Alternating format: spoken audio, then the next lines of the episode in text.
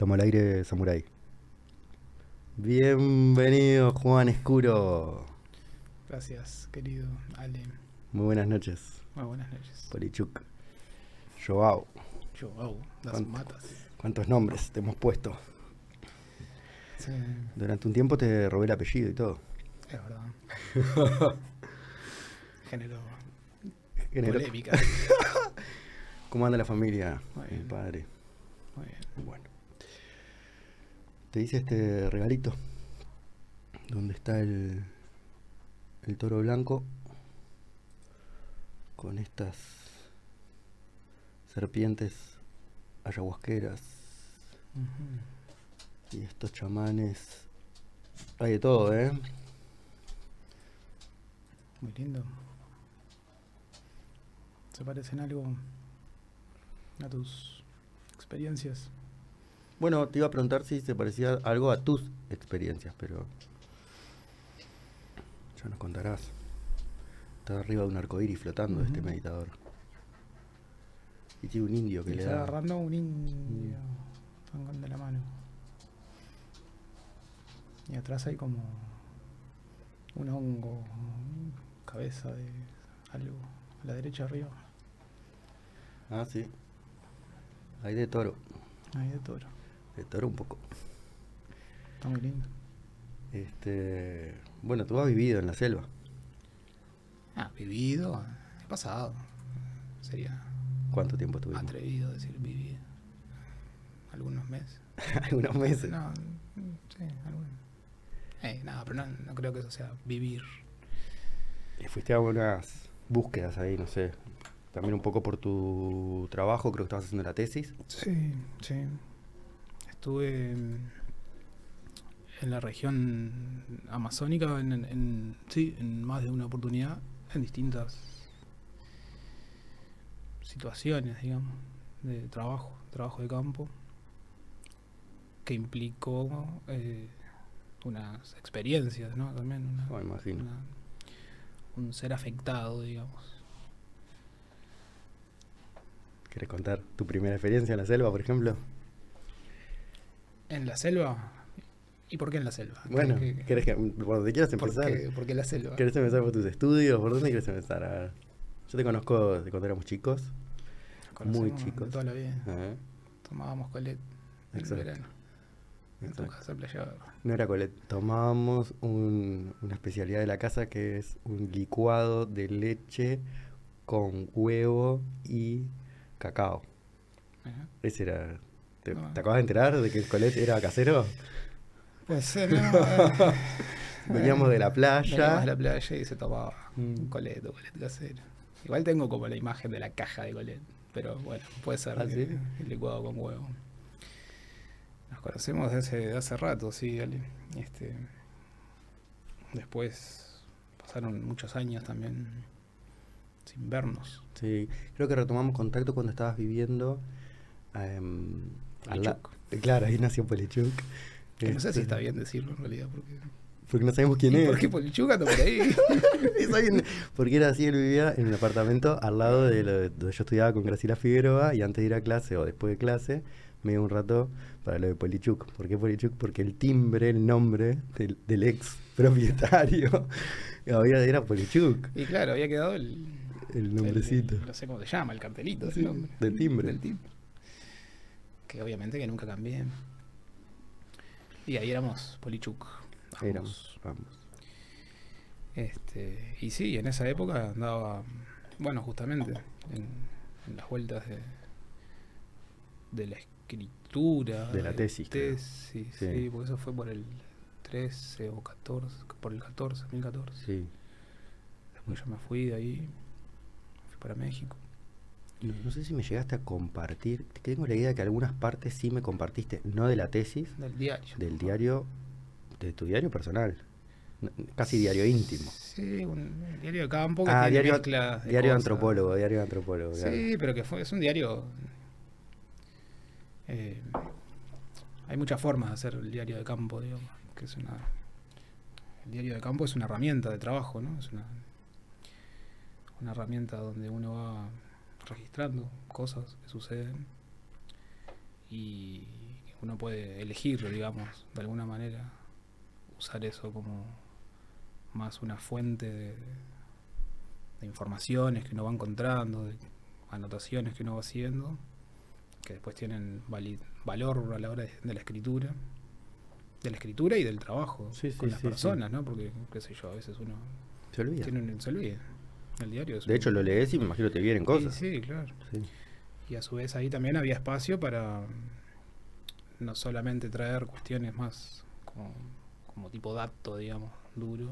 Que Se fue convirtiendo en un diario más Se fue personal. también, claro, está muy.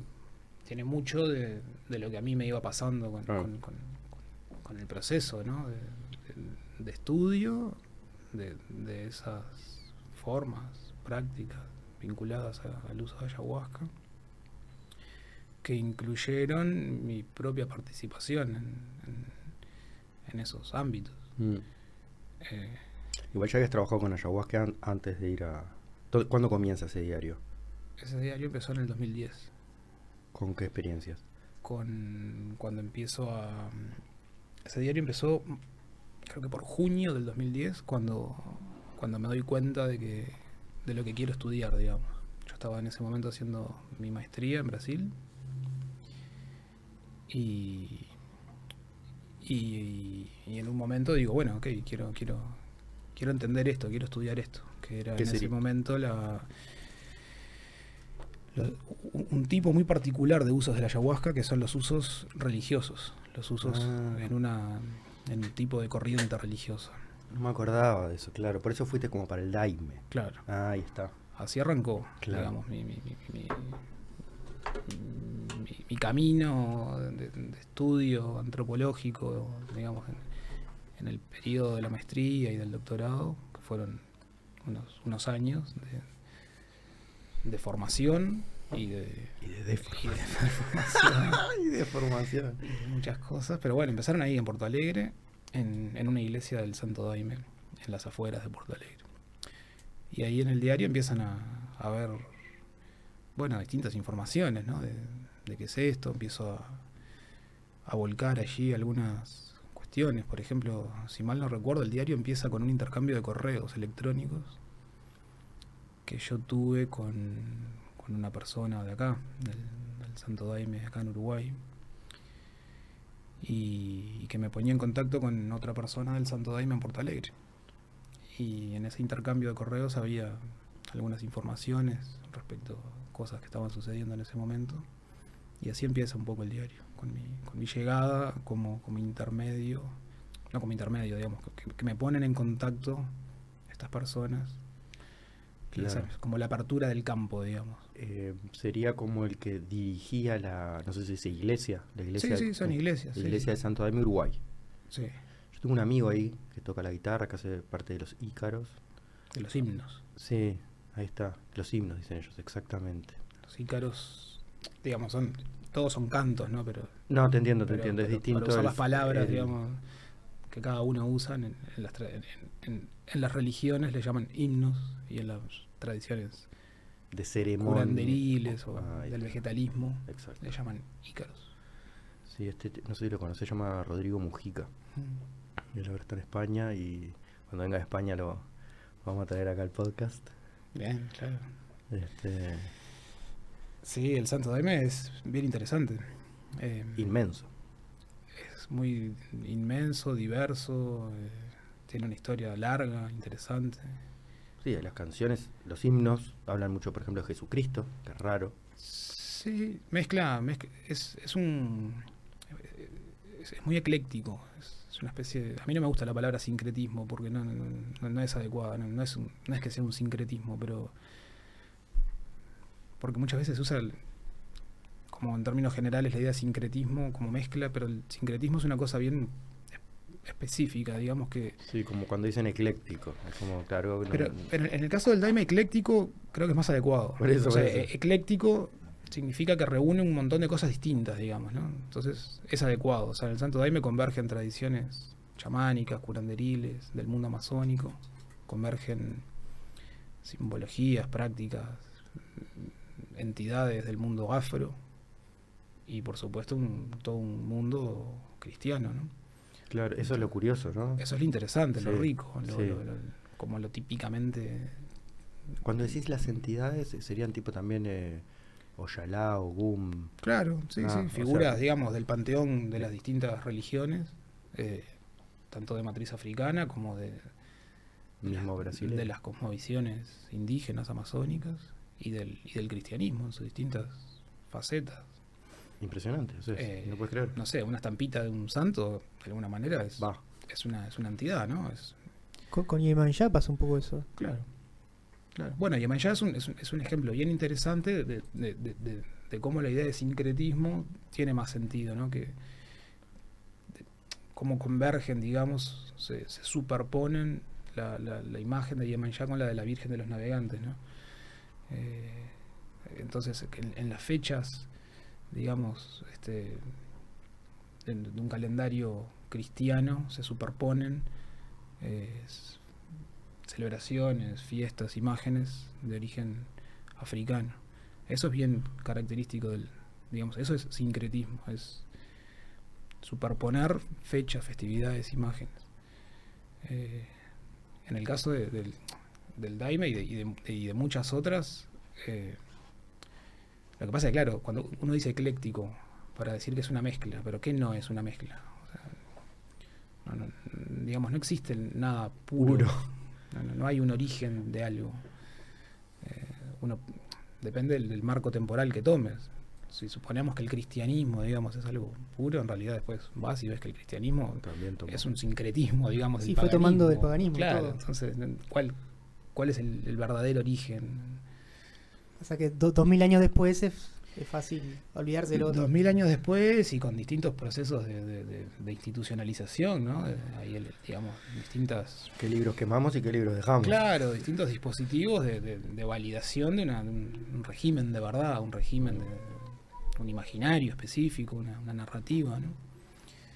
una simbología que, que va siendo producida con el devenir del tiempo, es el- la historia, es la historia de la historia, o sea, hay momentos con mayor o menor agencia por parte de individuos específicos o de situaciones geopolíticas, históricas, Mm. y después las cosas se van van transmutando, se van adaptando, se van transformando.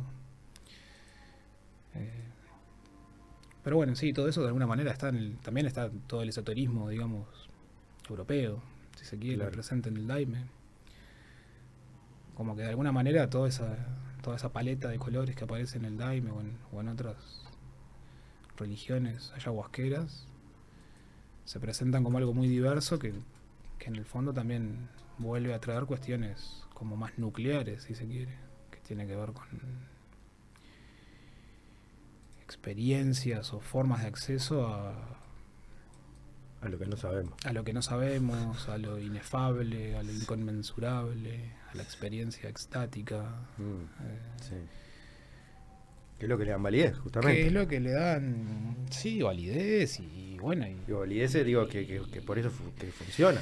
funcionan, claro, son, son, son verdad. En realidad, o sea, no- no- si hay algo que no existe es la verdad, pero esa sí que existe.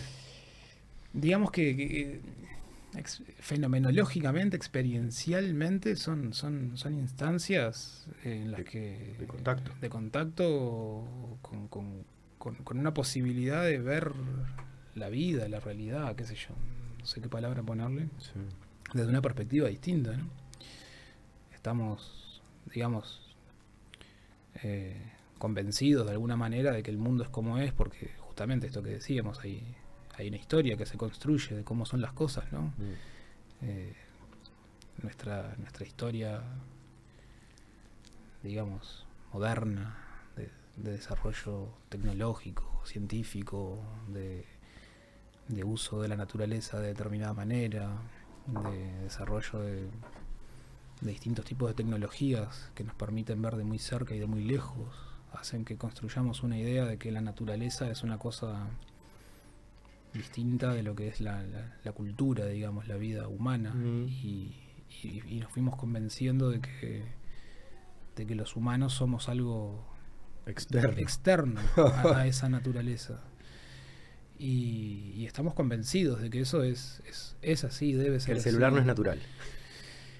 Y, y resulta que, que, que eso que creemos tan universal, digamos, que es que, que la naturaleza y la cultura son, son dos dimensiones bien separadas y que, lo humano está separado, digamos, metafísicamente del resto de la naturaleza, es una creencia en definitiva que creemos universal, pero que cuando uno ve más ampliamente ve su super especificidad y ve que en realidad es mucho más común pensar el mundo desde una continuidad metafísica entre lo humano y lo no humano eh, que al revés, ¿no? Que, que es la forma en la que estamos convencidos de que Mm. funciona y, y- y no es que sea verdadero o falso.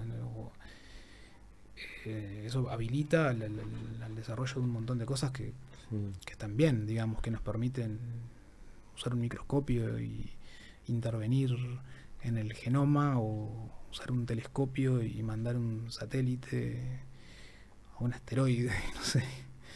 Sí, Todo eso está muy bien, claro. Sí. No sé si está muy bien, digamos, pero Es parte. Es, par- es- Es el, el cosmos conociéndose a sí mismo. Somos parte de, de- de un creador. No somos los creadores. decís que somos parte de un creador. Yo no, yo no sé, no estoy, no estoy muy seguro de, de que sea un, un creador, pero, pero no, no lo sé. Un creador No. tipo el cosmos. No, capaz que no un. O sea, Pero qué cosmos. el cosmos es, sería lo más grande. Todo junto. ¿No? O sea, Los galaxias, planetas, todo, galaxias, todo, todo todo, junto, todo adentro. Entonces el cosmos quiere saber quién es. Claro, lo que pasa es que lo digo así como si fuese una conciencia que quiere saber quién es, pero no sé cómo. Si lo dividiéramos así, o sea, sería una conciencia que quiere saber quién es y creó la naturaleza, creó, nosotros emergimos de esa naturaleza, ahora estamos haciendo robots y cuando ya no quede ni un humano van a estar los robots navegando por la galaxia y el cosmos va a seguir queriendo saber quién es. ¿Sabe quién es? O sea que hay una hay una inteligencia, digamos, hay un, hay una agencia, hay un ser ahí. Bueno, no sé si un ser, o sea, son palabras, ¿no? Nos estamos poniendo... Bueno. arrancó rápido no sé Si si un ser. del cosmos. Hay, hay, hay una conciencia universal transplanetaria o hay una... mm, Sería una forma de verlo en un plano más de lo físico, pero capaz que simplemente hay distintas dimensiones, distintos planos. En este plano está el humano con el cosmos. Este, donde se aplica la física y la gente se queda tranquila de que la gravedad, que la suma de los catetos, Mm. acá al cuadrado son igual a la hipotenusa al cuadrado. Ah, está Bueno, todo bien. parece funcionar. Por eso, acá funciona. Estamos tranquilos.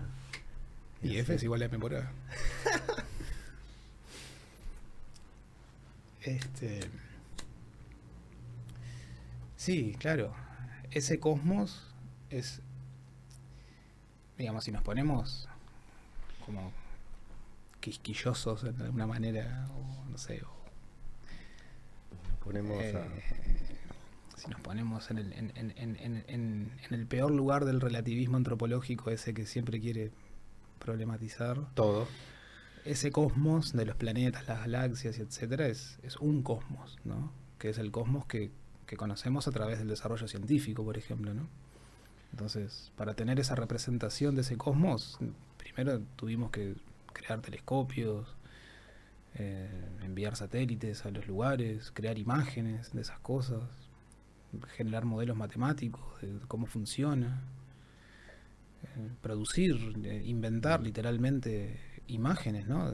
Hay, recientemente con el tema, por ejemplo, del descubrimiento, digamos, de, de la posibilidad de fotografiar a Sagitario, ¿no? El agujero negro. Eh, el, el proceso de, de creación de esa imagen es justamente una, una, un- una posibilidad.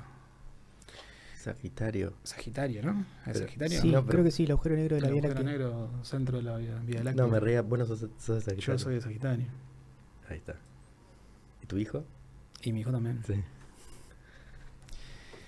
Pero digo, construimos ese modelo que probablemente soy un atrevido hablando de, de cuestiones que desconozco por completo. Digo, por algo hay astrónomos y astrofísicos y físicos teóricos que dedican su vida a Mm. explicar los modelos posibles del universo. ¿no? Yo no tengo claramente ni idea de lo que estoy hablando, pero me quedo con esto de que creamos una imagen eh, Para poder entender. para poder representar esa idea de cosmos. Y, y bueno, y sí, probablemente los planetas orbiten alrededor del Sol y todo eso, pero no necesariamente son las imágenes del cosmos que, que otras cosmologías Exacto. producen, digamos. Claro, porque la nuestra es la verdadera, ¿no? Ahora, ahora estamos en lo correcto. Los de antes no estaban en lo correcto y ahora Lo- sí, Los ¿eh? de antes y, lo- y- y los otros de ahora, porque no es un tema, digamos, lineal, no es un tema evolutivo. Ah, vos decís este, los otros de ahora que no están en nuestro... Y bueno, donde, o sea, lo que pasa que, claro, ahí es todo un tema de, de- de caer como en esencializaciones, ¿no? De que hay alteridades que son radicalmente distintas y que conciben el cosmos de una forma totalmente diferente. Como por ejemplo... Bueno, por ejemplo, en el mundo indígena, digamos, amazónico, hay, hay, hay, hay, hay- hay mitologías, hay imágenes del, del- del universo que son diferentes, que no, que no, que tienen más que ver con esta primera imagen que vos traías, de serpientes y, y entidades mm, humanas animales o humanas plantas. mm, entidades. Sí, seres, personas. Son, son personas no humanas, digamos. En- hay, hay, hay como toda una corriente de pensamiento en, en antropología que, que plantea, digamos, posibilidades de, de- de- mm, ontológicas diferentes. Es decir, de que lo, lo que es y lo que no es puede ser diferente a lo que nuestra ontología eh, concibe y, y- y cree que, que define qué es, o sea, qué existe y qué no existe. ¿no? Mm, Eh, entonces, en, cuando, cuando, cuando se explora más a nivel, digamos, ontológico, eh, las posibilidades de que el universo sea o esté conformado por otras cosas y de que una montaña pueda ser un, un- un earth being, por ejemplo, un, un ser tierra.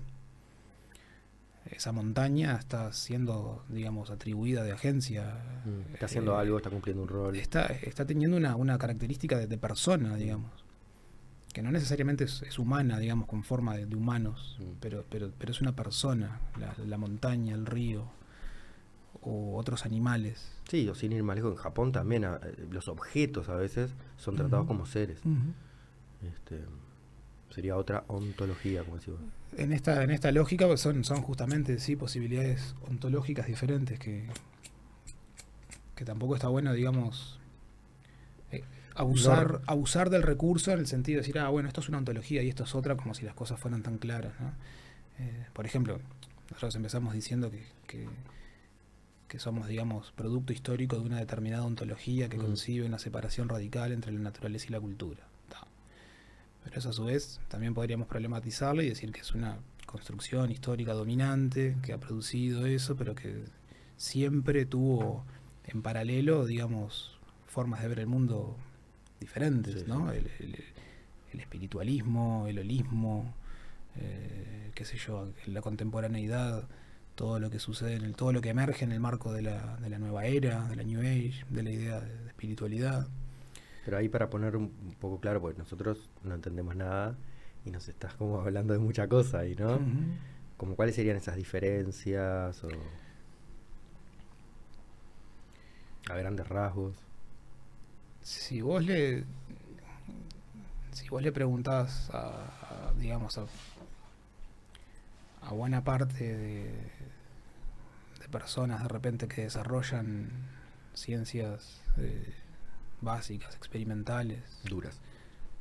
duras, probablemente puedan, digamos, argumentar eh, la diferencia, digamos, radical entre lo que es animado y lo que no lo, que no lo es, digamos. ¿no?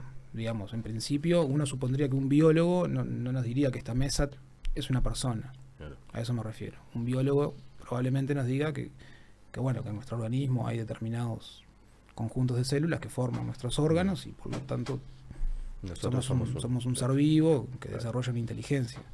Y esta, made- esta, esta mesa en principio no, no estaría dotada de esas características.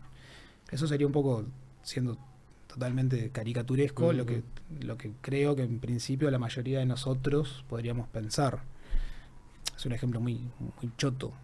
Pero ¿qué pasa cuando vamos a conversar con otras formas de habitar el mundo que nos dicen que no la mesa, digamos, porque en fin, pero, Pero sí hay, pero el río, la bueno, montaña, la propia lo- selva, los selváticos. son personas.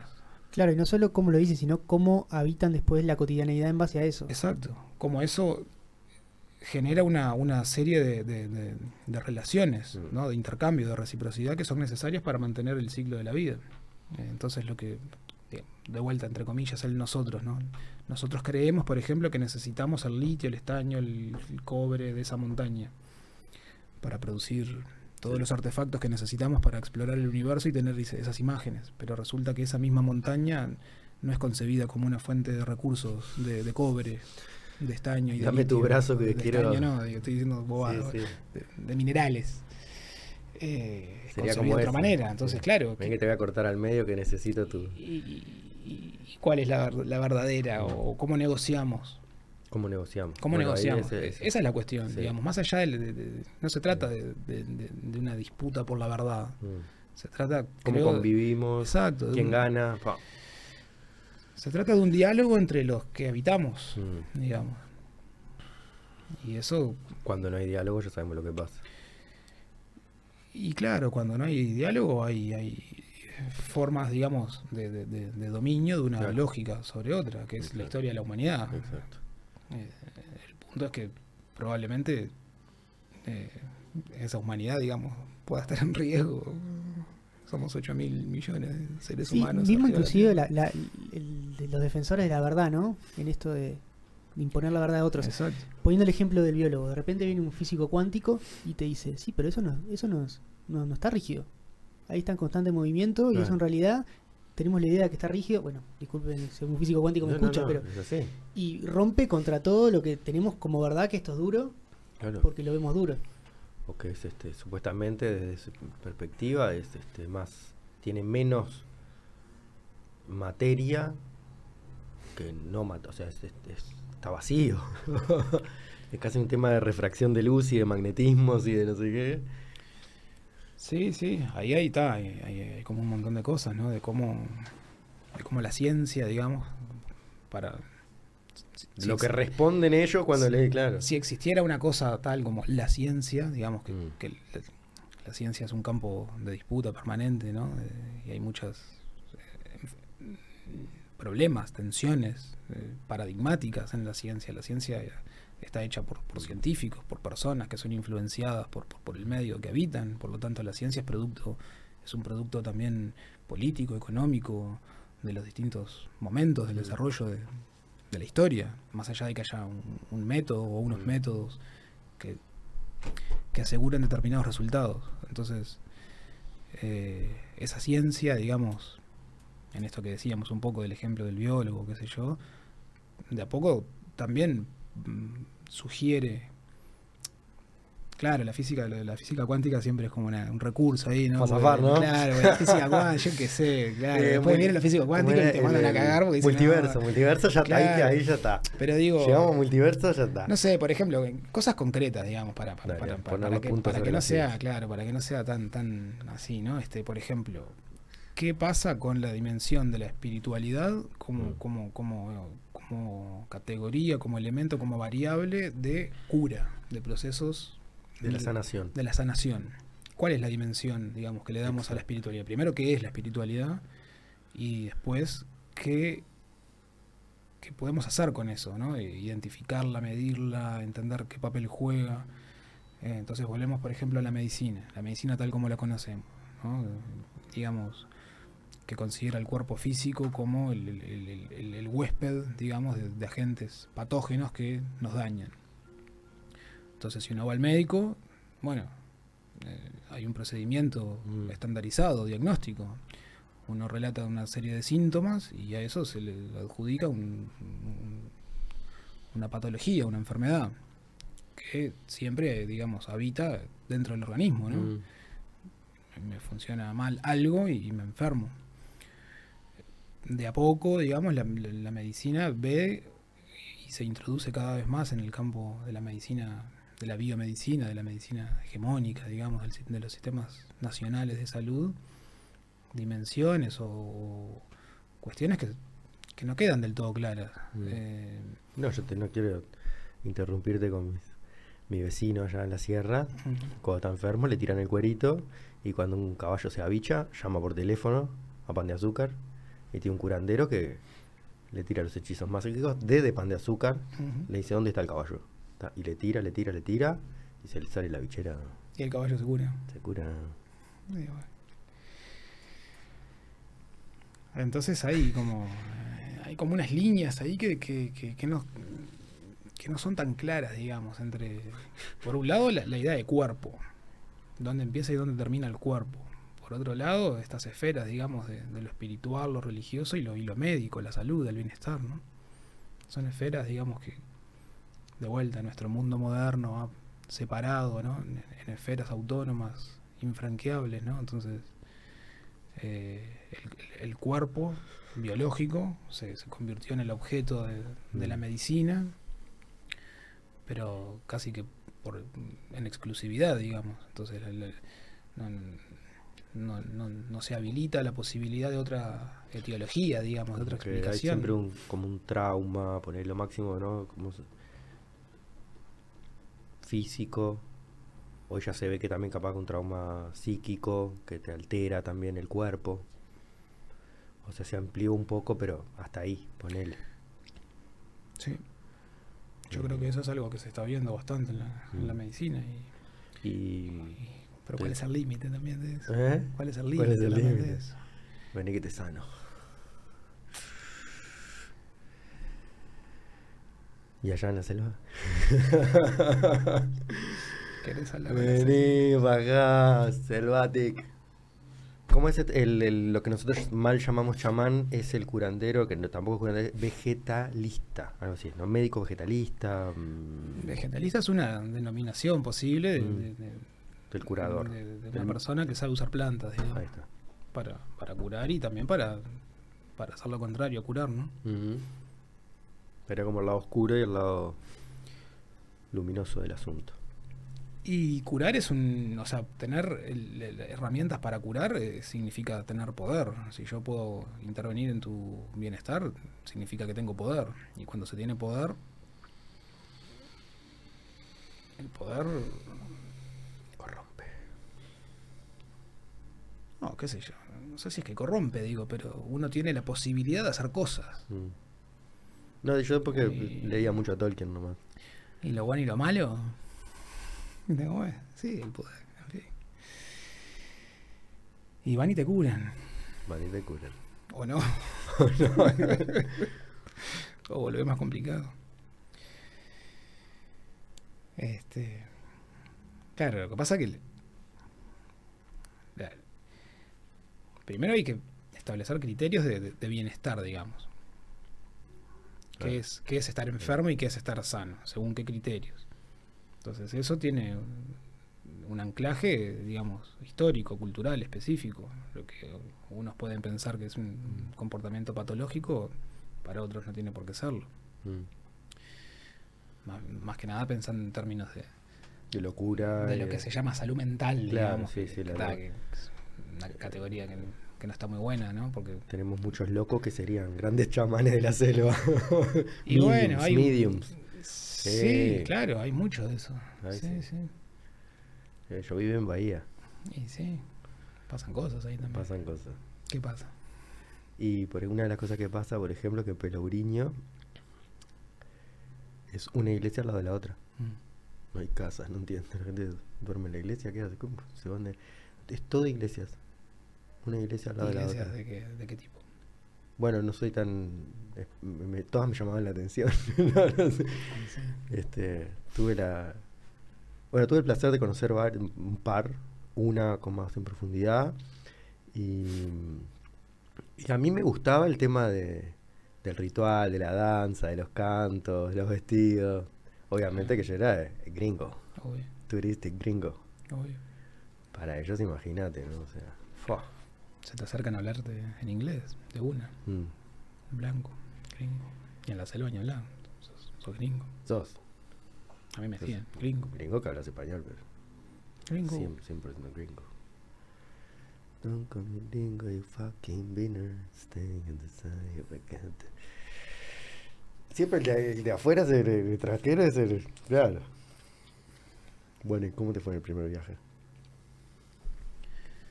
Por- Porque En- si querés, eh, vamos a marcarlo más en, en orden, digo, porque empezamos con el diario, que empezó Mm. acá en 2010. Te contactaste con gente del Daime, Del Daime. estabas en México. No, México fue, fue después. Ah, ¿Cómo me fue en mi primera eh, experiencia, decís, con, con tomando ayahuasca? Eh, fue, fue, fue fuerte, fue reveladora, fue muy, muy corporal. Eh, fui entendiendo cosas que habían sucedido ahí después a lo largo del tiempo. sigue haciendo su trabajito. Sí, no sé si, digamos, en, a ver, la, la experiencia en sí fue esa primera, eh, como decía, en una, en una iglesia del Santo Daime, en Porto Alegre. Y claro, es todo un, un ritual muy particular, es una forma muy específica de tomar Daime, ¿no? De Un tomar diseño, un, sí. un setting, un diseño Sí. muy particular Muy particular. Sí.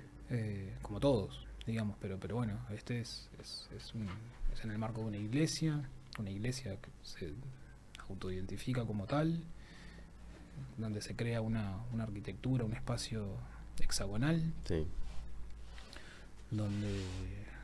Hombres y mujeres ocupan mitades diferentes, donde las personas ocupan lugares específicos en, en una suerte como de círculos concéntricos, que no, no serían exactamente círculos, serían hexágonos concéntricos, donde las personas bailan eh, y, y bueno, y tienen un- una farda, ¿no? un uniforme, que es lo que los hace, digamos, ser parte de una, de una comunidad religiosa, ¿no? de, un- grupo que se reúne a eh, encontrar allí espacios de sociabilidad y de, y de cura y de bienestar. Y, y bueno, sí, hay luces, hay cantos, ¿no? himnos, muy, como decíamos, influenciados por, por el cristianismo, por las religiones de matriz africana, por- y obviamente por todo el mundo amazónico, ¿no? con, con la ayahuasca como, como protagonista. Miguelito. Dale. Eh, en esa iglesia en particular había, había un fuego también afuera. Que no, Pero no es, rec- no es eh, parte. En algunas iglesias la- del Daime usan a veces, en algunos trabajos específicos, ellos le llaman trabajos a, los, a los encuentros, digamos. Eh, y a veces hay, hay eventos particulares, como por ejemplo la fiesta de San Juan, donde, donde se prende una, una hoguera, o en, o en otros tipos de trabajos, a veces hay uso del fuego. Mm. Eh, y en esta, bueno, había un fuego a unos. Para, perdón, ¿es San Juan mismo? ¿San Juan? En, en- en la, en el 24 de, Ah. de junio, sí, en San Juan. En, las fiestas de San no es lo de Juan. San Jorge, que es- San Jorge es, es- es otra, pero en San Juan se, se, prenden los fuegos. prenden los Sí, sí, acá ponen en, en la plaza Varela, creo. Bueno, que ahora está, sí, acá está viendo cada vez más, ¿no? Hogueras en San Mm. Juan, ¿no? Por eso ahí en la, la plaza Varela se, Sí, la Plaza Varela. se pone. ¿Ha sido? Sí.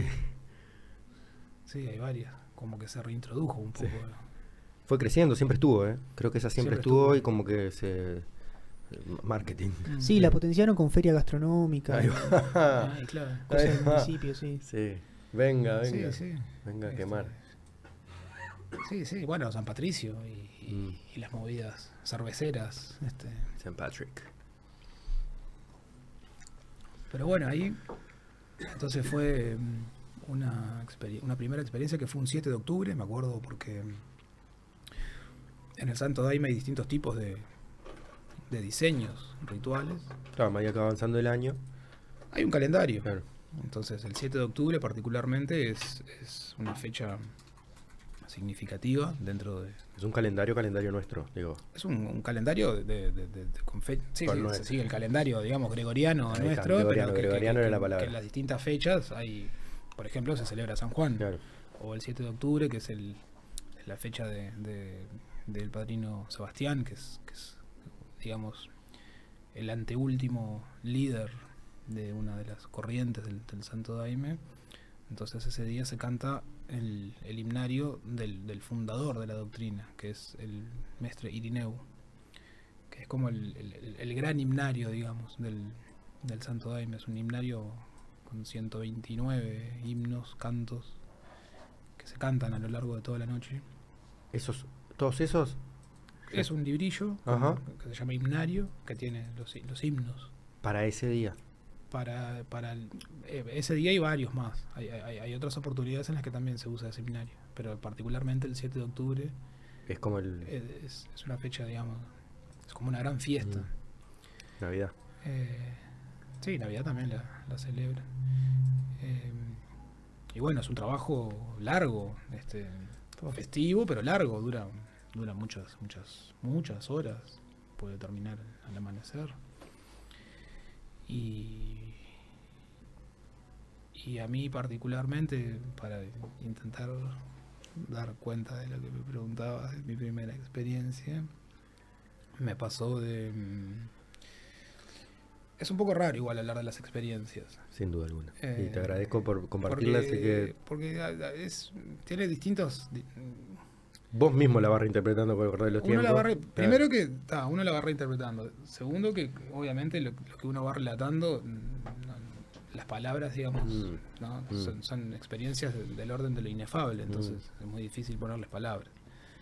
Después que hay toda una como una especie de sensacionalismo en torno a la experiencia, que, que- que desde mi lugar, digamos, de, de- de persona que ha transitado por estos lugares y intentando, bueno, estudiándolo y, y con, con- con un enfoque antropológico, digamos, un poco el rol también es mm, desexotizar, ¿no? Entonces como correr del foco esa cuestión de, ay, contame. Mm, experiencia". sin duda. Pero bueno, suponiendo que, que, Hagamos lo que no hay que, que hacer. esas precauciones están tomadas. Claro, porque aparte tiene, y de- después tiene lo otro que es como, ah, yo hablo de mi experiencia, ¿no? Sí. Entonces está, esta es la Ah, verdad. Entonces sí. está, miren qué crack que soy, porque miren todo lo que me pasó y todo lo que sé. Vino la serpiente. está. Entonces son como todos lugares en los que no está bueno ponerse, Mm. Por todo esto que genera. Eh, Y por lo que el otro dice, ah, yo quiero que me pase lo mismo. Y yo quiero que me pase lo mismo. Entonces está, entonces eso Y a mí no me pasó, devolveme la plata. claro. Tal cual, tal cual. Tal cual. Es el, el- el- Todo, ahí te dije. Claro. Entré y salí. claro. Exacto. Pero bueno, para mí fue, fue, fue, fue muy interesante. O sea, digamos. Fue sanador, fue luminoso. Resumiendo, fue, no, no, no sé si luminoso, fue, fue, Bueno, fue claro. intenso corporalmente. eh, en un momento me empecé a sentir con malestar en el cuerpo que, que no entendía mucho. Entonces salí de la iglesia y me fui hacia el fuego. Y en el fuego empecé a tener como un- una comprensión diferente, un vínculo diferente con, con- con el fuego. Me, me identifiqué mucho con el fuego. Establecí un, un contacto muy, muy Divino. profundo con el fuego. Y empecé de alguna manera como a, a- a vibrar junto con el fuego, eh, manteniéndome a una distancia razonable. Por supuesto. No soy fakir. No, no, no, no, no me, no me tiré dentro del fuego. Este, eventualmente pueden suceder cosas de ese tipo y también está bueno tener precauciones y estar, por eso es muy importante el setting, estar Mm. bien acompañado, Mm. estar haciendo esto en lugares Sí. que siguen determinadas pautas, que saben lo que están haciendo, que no es por la galería, que no es vender espejitos de colores. El Santo Daime tiene una historia de más de 100 años. Bueno, 100 años, pero estamos hablando, de hecho, podría decirse que es poco. Sí, claro, es muy poco, pero también es bastante. Ujú. 100 No es como el de acá, el de Palermo, que entras por 400 pesos. En fin, O sea, este, entras y salís. 100 años, capaz que no es mucho si, si lo comparamos con el budismo, pero, pero, pero son 100 años y en 100 años pasan cosas y se aprende bastante. Mm. Entonces 100 años de, de conocimiento ahí acumulado y transmitido no es mucho, pero... No, no, no le quise sacar importancia. eh, este, o sea, no, no, se entiende, digo, pero quiero decir, Sí, sí, hay son- que- 100, 100 años Se aprenden cosas. se aprenden cosas. 100 años tomando ayahuasca ni te digo. Hace 100 años no había internet. En fin. eh, y bueno, y eso empezó a generar eh, una especie como de encuentro ahí, como decía, con el fuego. Después empezó a haber una parte muy, muy física, que era que, que me empecé como a, a endurecer. Yo sentía que, mi cuerpo se estaba paralizando y empecé a quedar paralizado. Y eso me dio mucho miedo. Yo en ese momento no entendía mucho lo que estaba pasando, pero me dio mucho miedo y ahora después puedo explicar por, por qué y por qué también el efecto, digamos, sanador. Eh, entonces, bueno, empecé a sentir como un hormigueo, un, un endurecimiento del cuerpo, me, tenía mucha dificultad para, para moverme y me asusté. Me dio mucho miedo. Eh, Sí, va por el lado de acá la quedo. Exacto. Sí, pensé que me iba a morir. De hecho, empecé a gritar, me estoy muriendo. De hecho, te estabas muriendo.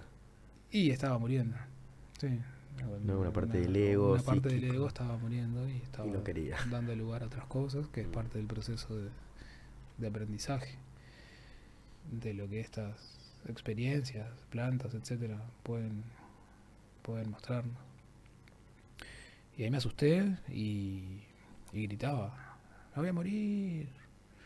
Y adentro escuchaba el, cómo seguía todo, normal, ¿no? Nadie, Y te decían, a- sí, a todos nos le- vamos a morir, no te preocupes, quédate ahí. a nadie se le movió un pelo, pero en ese, en ese no moverse un pelo También había un, sopo- un también sostén. estaba el, sos- el sostén. sostén, estaba el, el- el debido sostén. Sí, no el de. no había una invasión Vení, y pa- no había póngale, una- póngale claro, chaleco, póngale chaleco, lo vamos a meter. no había era el, era el justo sostén digamos era el No juzgar y mirar. exacto y no juzgar si algo no sucede en esos lugares es, es, es el juicio no porque ya todos saben muy bien las cosas que pasan ahí entonces juzgar es como que algo que viene muy después digamos y, ahí lo que pasó es que yo estaba mm, bueno gritando me voy a morir y, y realmente estaba sintiendo que, que me iba a morir.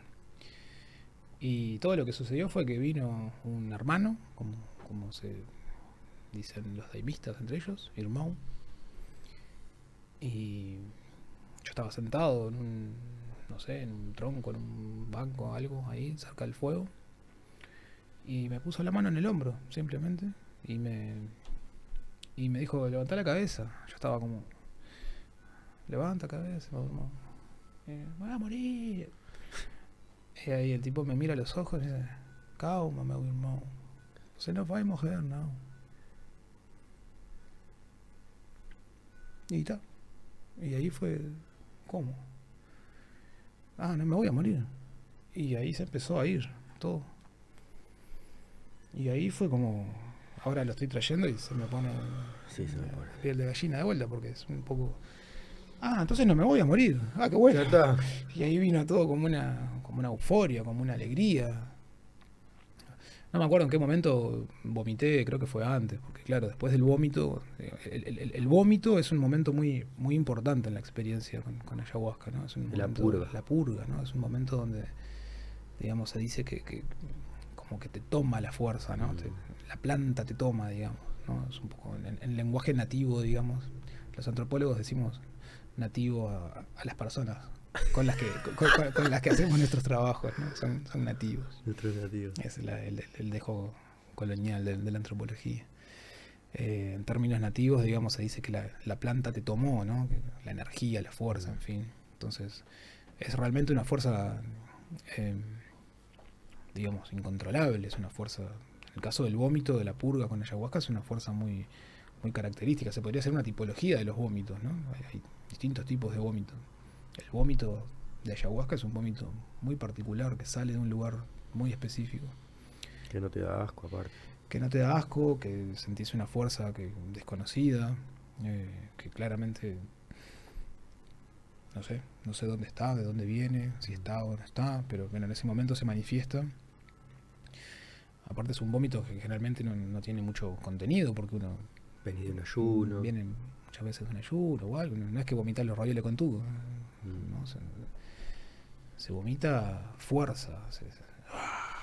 como un grito, ¿no? Una- Eh, y bueno, y ahí empezó a haber como una, una especie de, de, retraimiento ¿no? de esta cosa del adormecimiento y empecé como a poder moverme y a entender que bueno que no me había muerto y que tampoco tenía por qué morirme ahí entonces empezó a venir como la parte más más de, de felicidad de alegría de fuerza de entusiasmo Mm. y de gratitud, de, de- de- como de bendecir eso, ¿no? Eh, y ahí venían, bueno, distintas personas a ayudarme, sin, sin, sin muchas palabras, ¿no? Acompañar. y- Acompañar, sí. una mano en la espalda, una mano en el hombro, y a invitarme a, a que volviera al interior de la, Mm. de la iglesia, ¿no? Es importante, digamos, Terminar ahí. mantener ¿no? la, la- la- energía, el foco ¿no? en el trabajo y no, no dispersarse. sí. ¿no? Y cuando entré a la O iglesia... sea, cerrar, cerrar bien. Cerrar, sí, sí, claro, cerrar y... Sí, sí, igual faltaba mucho, ¿no? Faltaban, Bueno. faltaban horas. Pero bueno, sí, sí, cerrar o, o empezar a abrir, no sé. Ok, sí. Pero bueno. Ser parte de lo que está pasando y no que- irte lo que corriendo. pasó fue que, que- que volví a entrar a la iglesia de una manera totalmente distinta. Cuando volví a entrar eh, me sentía como, como con un entendimiento mucho mayor de lo que estaba pasando y eh, veneré, digamos, eso. Me acuerdo de acercarme a la imagen, a un, a un cuadro del Mestre Irineu que hay en la iglesia y, y- y de hacerle una reverencia, ¿no? De, como de, wow, Sí. puta, este tipo algo supo, algo pasó acá. Y así que fue muy, muy lindo después, digamos. Esa fue la primera vez que tomé, el 7 de octubre del 2010, en el Santo Daime. Y ahí arrancó el diario. Y ahí sí, el diario había arrancado un poco antes Sí, con esto que decía de los correos, en fin, pero bueno, sí, de- Ahí digamos, la- de, de traer esto de la experiencia, sí, eh, arrancó más ahí. Este, claro, yo después entendí que, yendo por ejemplo a una interpretación en el sentido de, de la cura y eso, ¿no? De cómo una forma posible en la que funciona, ¿no? A- Acá es rico traer las distintas narrativas que cuentan las personas. ¿no? Justamente, sí, No se sí, trata solo de uno, ¿no? No, no, pero. Pero, pero bueno, ahora estamos hablando de mí. Eh, yo había tenido mm, algunos años antes de, de eso un, un- un episodio cardíaco que me- también me asusté mucho. Terminé en la emergencia, tuve una miopericarditis. Yo estaba, venía de un cuadro respiratorio, venía enfermo. Y en un momento en la madrugada empecé a sentir que, que mi mano izquierda se dormía, que me- tenía un dolor en el pecho muy grande, me ahogaba, no, no pude dormir más en la madrugada. Eh, me terminé sentando en la cama. ¿Mm? No, a decir, digamos que no vino un hermano a ponerte, un doctor a ponerte la mano en el hombro y te dijo, no te preocupes que se te va a ir la... No, bueno, claro, e- esto fue antes, ¿no? Esto fue, esto fue en el 2006 Ah, y, y- y lo que hice en ese momento fue obviamente llamar a la a la emergencia. Este, Eh, lo, lo dije el chiste porque en realidad eh, empezaste a hacer el mismo gesto. que- claro, porque esa fue la más... Ah, a- esto venía, digamos, de Sí. contar esto ahora para, para, para que... Digamos, son, son uniones de puntos posibles, ¿no? El- el- el- en definitiva, el, curar o el, bienestar tiene que ver con, con- con una narrativa que nos hacemos de, de de enfermedad. nosotros, de nosotros, ¿no? De darle sentido a las experiencias, ¿no? En la medida en que logramos unir eh, Mm, lo que nos sucede y darle sentido, podemos estar bien, Mm. digamos, o hacer la vida tolerable, descifrable, entendible. Cuando nos abrumamos de, de- de no sentido es cuando, mm, cuando estamos como, como dispersos, ¿no? mm. Eh, entonces, bueno, decía esto porque en, en- en ese momento de la, de la miopericarditis, que había sido cuatro años antes, eh, yo sentí que me iba a morir. Me dio mucho miedo. Nunca me había pasado. Tenía un dolor en el pecho muy grande. Sentía una presión como si viera un elefante varado arriba. Ah, qué placer ahora poder respirar, ¿eh? Y me ahogaba. Y me dolía el pecho. Entonces llamé a la emergencia. Y me acuerdo estar en la ambulancia y la, y la, la doctora, y, y ¿qué sentiste? ¿Qué- qué no? Y sentí que me iba a morir. le digo. Ahí me hicieron un electro, me pasaron analgésico, en fin, bueno, después por suerte no hubo repercusiones de eso, pero fue un episodio agudo, puntual, en el que me asusté mucho y claro, y, y el electro Yo- y, y toda la paraclínica muestra que claramente algo estaba mal. Había que intervenir. Ajá. Y bueno, y por suerte se hizo. Ahí después de eso yo pasé mucho tiempo con mucho cuidado, sin, sin, sin hacer locuras, digamos. Mm. Este, tuve que tener mucho cuidado con, con- con- con mi cuerpo, con, mi salud, con lo que consumía. Empezaste también a, a- a- cuidarte más. A vos. empecé a cuidarme más, a ser más consciente de mi cuerpo. Empezaste con el yoga, capaz. Con... Sí, el yoga, no me acuerdo en qué momento apareció, pero sí, fueron apareciendo otras cosas. Este, sí, de, de ser consciente de, de- de la finitud y de, de que, ta, de que te pelás, yo qué sé. Este, de que por más joven, saludable que seas, te, te pelás. Eh, Soy joven en nuestra. ¿Cómo era? Cosmogonía. ¿Cómo dijiste hoy? Joven en nuestra. sí, bueno, Ya estamos pronto sí, nosotros. ya estamos, pero no, falta pedir. Falta pedir. No sean mal.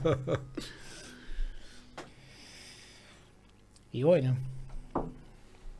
revivir en ese momento esos mismos síntomas, digamos, me asustó muchísimo. Yo estaba solo en Porto Alegre. Mm. En- había ido con, yo qué sé, cómo había llegado a ese lugar, que para mí era totalmente nuevo y bueno, y bastante particular, ¿no? Digamos. Eh, Perdón, esto no era en la selva. Esto No, era esto fue en Porto Alegre. Porto Alegre. en las afueras de Porto Alegre. Pero bueno, yo había llegado ahí, ya te digo, con, con, con caronas de, de alguien, qué sé yo. Mm, sí. Vení, vení, solo, vamos, vamos, vamos. sí, no sé qué, cosa. vení que te vamos a traer. Este, no tenía cómo volver por, por mis propios medios, no tenía ningún contacto de, de nadie, estaba haciendo, bueno, Imponente. haciendo mi, mi- campo, digamos, Mm. y mis experiencias. Sí, aparte comenzando, ¿no? Primera experiencia, Dios Primera santo. experiencia, claro. Pero bueno, después tuvo sentido también esto de como de revivir esa sensación del, del morir, ¿no? Con un final mucho más feliz, Con un final mucho más feliz. de otra manera. Sí.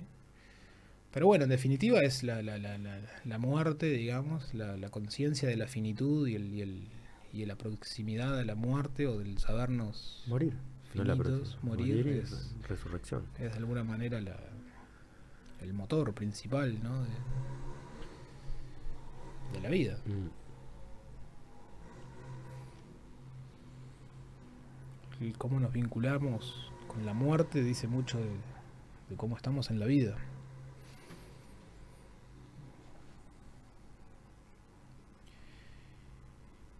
Y es algo que, que en general, volviendo a esto de, de los modernos y de las cosmovisiones, etcétera, es algo que nos da mucho miedo la muerte y que la ponemos como que barremos abajo la alfombra, ¿no? Y, bueno, en otras tradiciones, culturas, etcétera, la muerte tiene otro otro valor.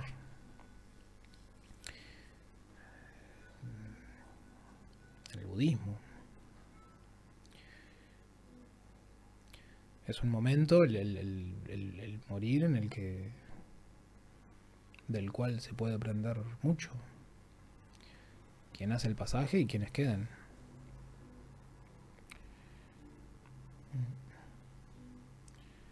Pero la. como que la escondemos. eh, queremos muertes rápidas, queremos muertes mm, privadas, hospitalizadas. eh, igual que pasa un poco con, con- con el nacer, ¿no? El nacer y el morir son, son, son los grandes momentos de, de la vida, ¿no? Eh, qué sé yo, nosotros, no sé, yo, yo vi nacer a mi hijo, pero está bueno, porque, porque soy papá y ahora más o menos se puede entrar a los partos, pero la mayoría de las personas que, que no son papá o mamá nunca vieron nacer a nadie. En otros lugares, ver nacer a alguien es la cosa más común del mundo. Y lo mismo el ver morir. Nosotros no, no, no, no vemos morir generalmente. Y, y bueno, no sé, estamos. Sí, yo estaba pensando en, en mi abuela también, ahí me hiciste viajar un poco ahí. Como yo Se estaba de viaje. Sí. Este.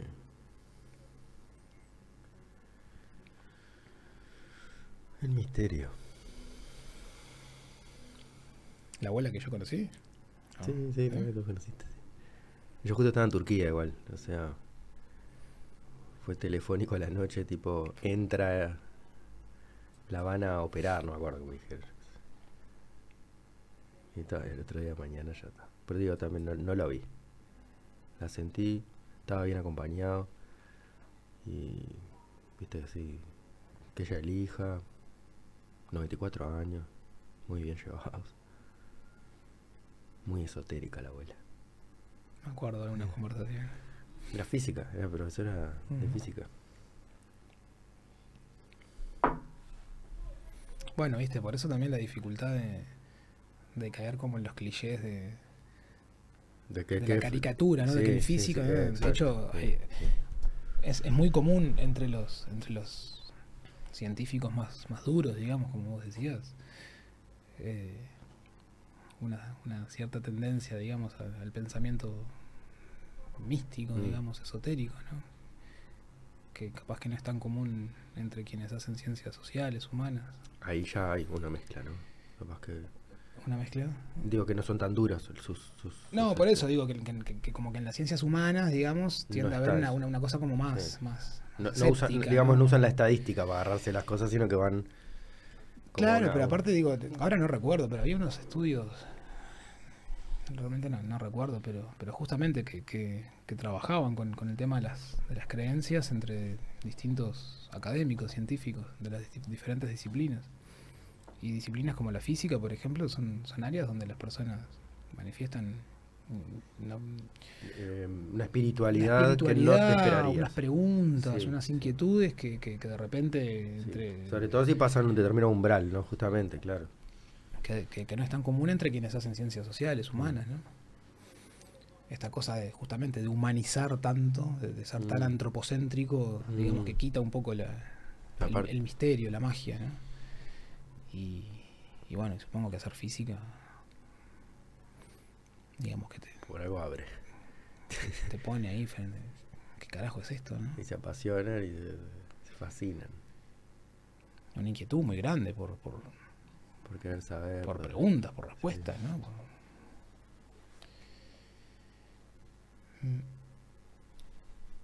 Yo creo que hay, hay, hay algo que, que está bueno, digamos, que, que podría pasar. Acá traigo un poco de, de preocupaciones o de, o de acciones, más que de preocupaciones concretas, contemporáneas, en las que estamos algunos que, que andamos en la vuelta, digamos, de... Que andamos en la vuelta, no, vamos a decir las cosas bien, que, que investigamos los usos de los psicodélicos, ¿no? Porque andar en la vuelta... hay- hay Sonaría un poco de ir a bailar los fines Claro. de semana. eh, Vení. que Tómate queremos, esto. que queremos entender, conocer y, y- formar un pensamiento crítico en torno a los psicodélicos. No, no, no, no vender espejitos de colores, no vender el obelisco. Pero a su vez entender los potenciales reales. Y justamente en estas cuestiones de- del, fin de la vida es donde empiezan a aparecer muchas eh, experiencias prometedoras, digamos, en el, empleo de psicodélicos. ahí podríamos hablar para, no sé, abrir ahí un abanico, no sé, tenés Bueno, yo, yo meto la pata y vos me corregís, ¿no? Tanto el tema de- Bueno, empezó la marihuana, este, los hongos, la psilocibina. Ahora estábamos hablando un poco de la ayahuasca, que creo que es la, la mezcla del, de la liana esta de- que tiene DMT con la raíz que tiene cha- chacruna, puede ser. La, la- la- la liana tiene betacarbolinas, Ahí está. armina, armalina, tetrahidromina. Y la chacruna es la que tiene la, la DMT. Ah, ok. Pero, Bueno, no sé, está abriendo un poco este panorama de los psico... claro, de ¿cómo los, psico- Psico- de- de los psicodélicos. psicodélicos. Psicodélico es, una, es, es un término que, que, que emerge, digamos, en la, en la agenda en el año 57. ¿Medio New Age? No. No, no, no. Es. eh, psicodélico lo propone un psiquiatra. Pero va, va al lado del psicoactivo, o sea, va... Bueno, claro, o sea, psicodélico es. eh, digamos, la- la- la- el, el- el término más usado previo a eso era la idea de, de- de alucinógeno, ¿no? Sí. Entonces, estas sustancias producen, son alucinógenos, ¿no? Entonces, bueno, pero claro, hay un problema con eso, ¿no? Que justamente esto que decíamos del, del carácter ontoepistémico, de la idea de... No es que la idea de alucinación esté mal. Una alucinación en términos psiquiátricos es algo específico, digamos, ¿no? Como un sueño. Esto lo aprendí de mi amigo Frank, psiquiatra, que me explicó que una alucinación es una representación sin objeto. ¿no? Entonces, está bien. lo- Los psicodélicos eventualmente pueden producir alucinaciones. Pero no es esa la principal característica, digamos, o no es eso lo, lo- lo más rico que tienen los psicodélicos para, para ofrecer, digamos. Es como quedarse con... con- Sí. es como que te den un regalo y Sí. quedarte con el papel del envoltorio y, no- y- y no abrir el regalo, digamos. Claro. Eh, ¿Qué hay ahí en esa Claro. ¿Qué viste? ¿Qué viste? No. ¿Qué- qué- o, O para qué. o aunque no hayas visto. No, no se No, trata tanto de que- ver. no, para que justamente, o sea, es muy difícil decirlo con palabras. Entiendo que acá, claro, nos metemos un tema de, este, de definir cosas que son indefinibles. Eh, sí, bueno, pero se pueden hacer, digamos, esfuerzos por... por, por- a ver, estaba hablando de los alucinógenos. Está, está esta idea. En el año 57, Humphrey Osmond, un psiquiatra que está trabajando con, con- con sustancias, básicamente con pacientes alcohólicos, etcétera, se da cuenta ¿Cómo que se llama él? Humphrey Osmond Humphrey Osmond. está haciendo investigaciones en Saskatchewan, Saskatchewan, nunca sé bien cómo se pronuncia, en Canadá.